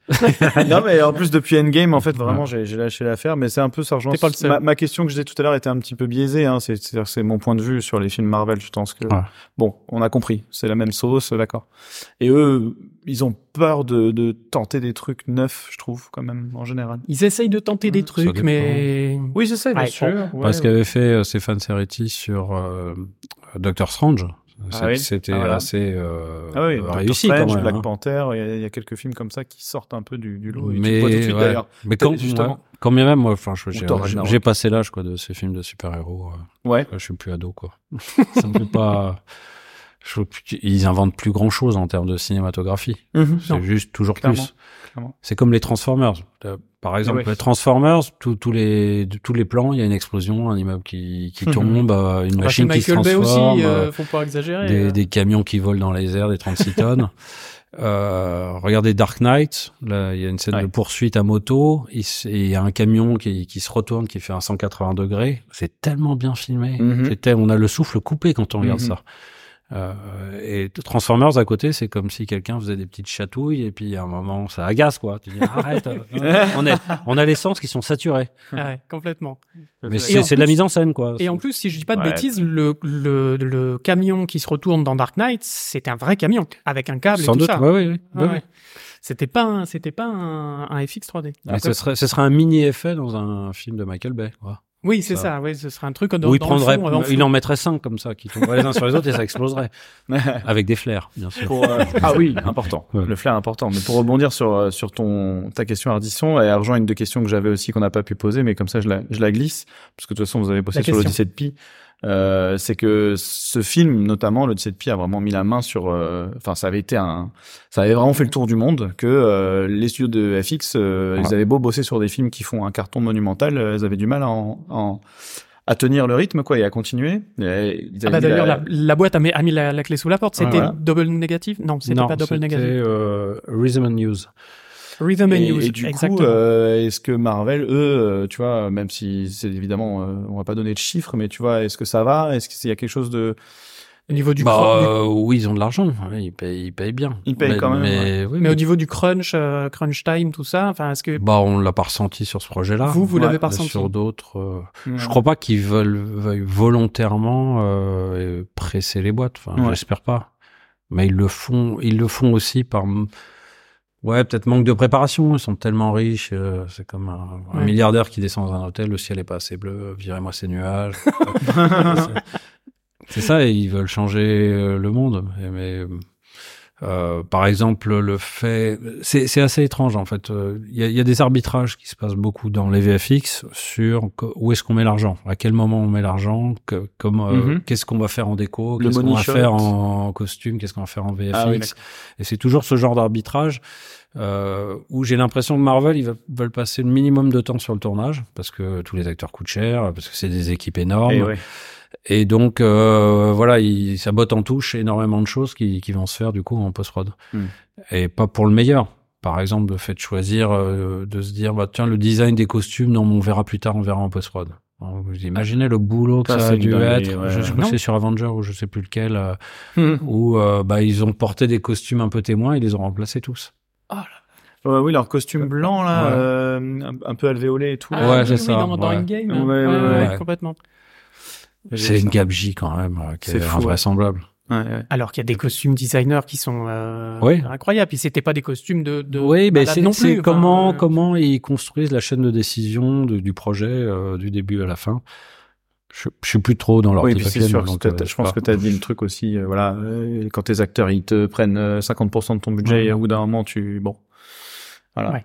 Tu peux pas faire sans en plus, vraiment, donc euh, ils sont conséquents. Mais ça, c'est euh, il y, y a deux manières de fonctionner avec, euh, enfin deux, il y en aura plusieurs, mais euh, quand on a un projet qui arrive, euh, imaginons que ce soit le réalisateur ou le superviseur, euh, en général, quand c'est des gros projets partagés, ben, c'est le superviseur. C'est, euh, on est un peu comme un taxi. Euh, la question c'est, est-ce qu'il sait où il veut aller? Pas sûr. Il a une vague direction.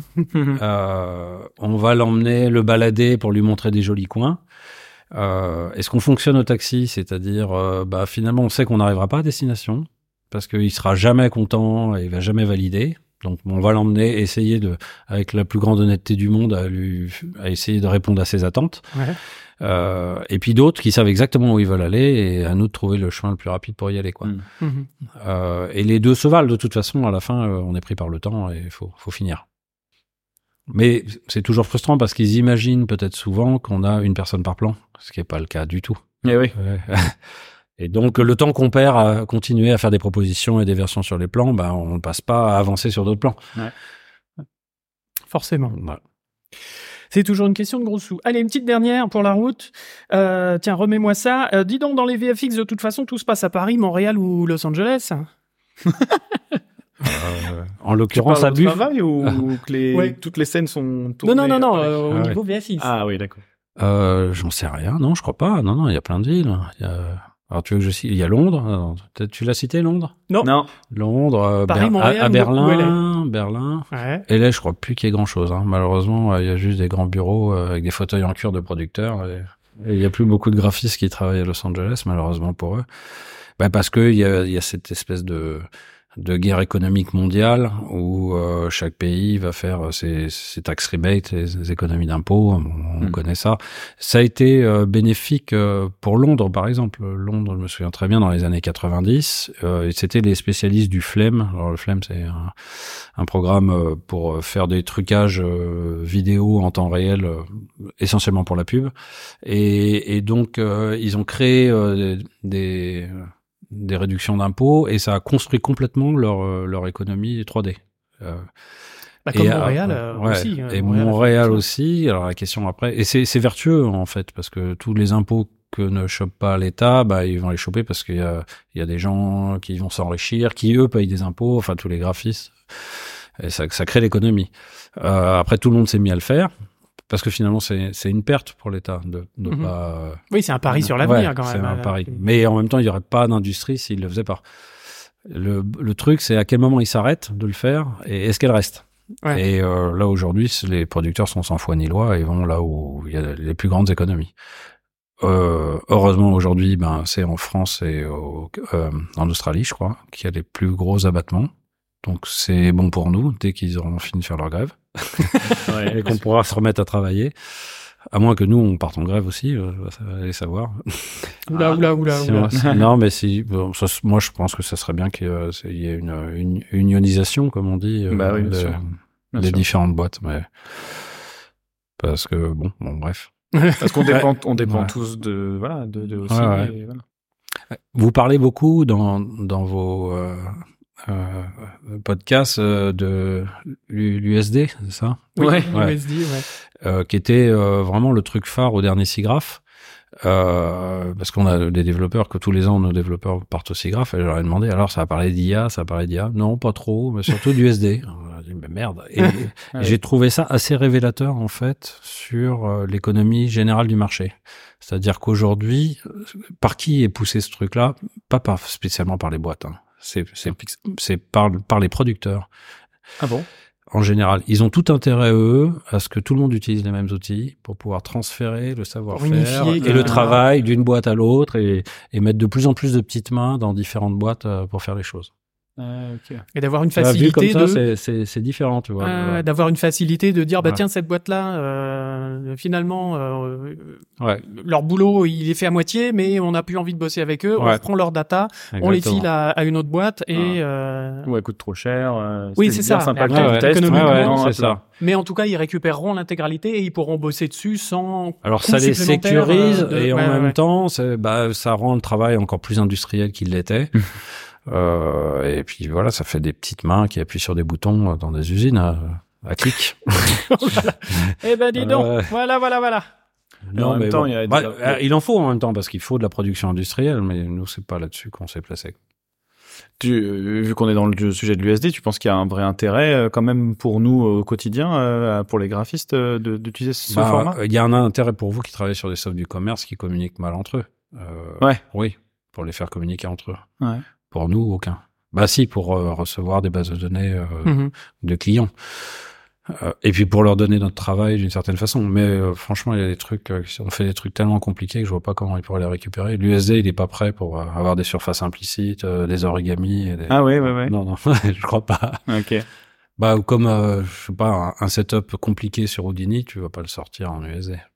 Ah, je sais pas, bah, tu me le dis, je te crois. je bois tes paroles. Je vois, je vois Non, mais pas oui, c'est comment il ferait ça, quoi. Euh, Pour le rouvrir dans Maya, tu vois, non, ça aurait pas de sens. Ouais, ok.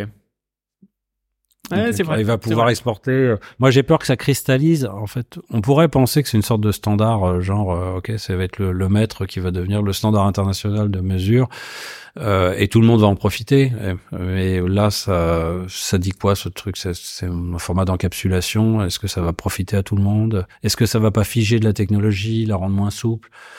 De toute façon, ce qui semblait dire aussi grave, c'est que c'était pas prêt du tout. Hein, que Ah ouais, ouais. les mecs ont fait des conférences dessus. Ils ont dit, alors tout ce que vous allez voir, c'est déjà obsolète. Ah d'accord. Donc c'est obsolète dans une semaine, parce qu'on va tout changer. Donc, bon. On va rester avec nos alambics. Ils et puis, pas euh, à avoir un- euh, Ouais, ils arrivent pas à avoir un truc vraiment mainstream pour tous tous les softs, toutes les toutes les utilisations, toutes les. Mais parce que ça, reste à développer. Enfin, il y a encore Ouais, ouais, des ouais. choses. Peut-être tu peux y avoir des descriptions d'objets simples, genre les polygones, des particules. Voilà, ça, on, on peut trouver une forme de description unifiée, euh, ce genre de truc. Mais on s'empêche de décrire d'autres choses. à ce. Mhm. Ouais, c'est là où tu retournes dans le truc industriel et, et un peu formalisé Ouais, ouais. partout. euh. Oh, Peut-être j'en dis du mal à tort et que c'est formidable. Hein. Ouais, ça va. Où il doit y avoir un- du bien et du mauvais dans. c'est comme la bombe atomique, le truc. C'est enfin, comme euh, pas Oui, la- alors non, l'énergie atomique. l'énergie atomique, pardon, pas la bombe atomique. Oui, c'est ça. On peut en faire de l'électricité, mais on peut aussi euh, en faire euh, un magnifique film de Monsieur Nolan. Ah bah tiens, encore lui. Tiens, on en reparle. voilà, la boucle est bouclée. Eh ben, merci Dominique pour. On a à peine écorché la surface. Mais c'est Oui, clair, mais hein, mais on en fera d'autres. on, Mais on on- va gratter, on va gratter un peu plus avec le CGB. hein. Ah, Même avec le CGB, ça suffira pas, c'est sûr. Voilà. Ouais, mais encore un peu plus. Écoute, voilà, c'est tout, c'est comme ça. J'ai soif. Eh ben Ah, oui, en plus on a Bah, soif et on a des petites euh, des petites bières qui nous attendent Tout à et on fait. va les ouvrir. Bon, en tout cas, en attendant, merci, merci encore Dominique. Merci. Dominique. Euh, merci mon petit Néo. Bah, bah, je t'en prie, j'ai rien ben à oui, mais si, mais si, t'étais là. C'était c'est que c'est quand même important. Et puis merci les bipèdes euh, de nous écouter, de nous suivre et de répandre la bonne parole. Et à très bientôt. Gros bisous. Gros bisous. Au revoir.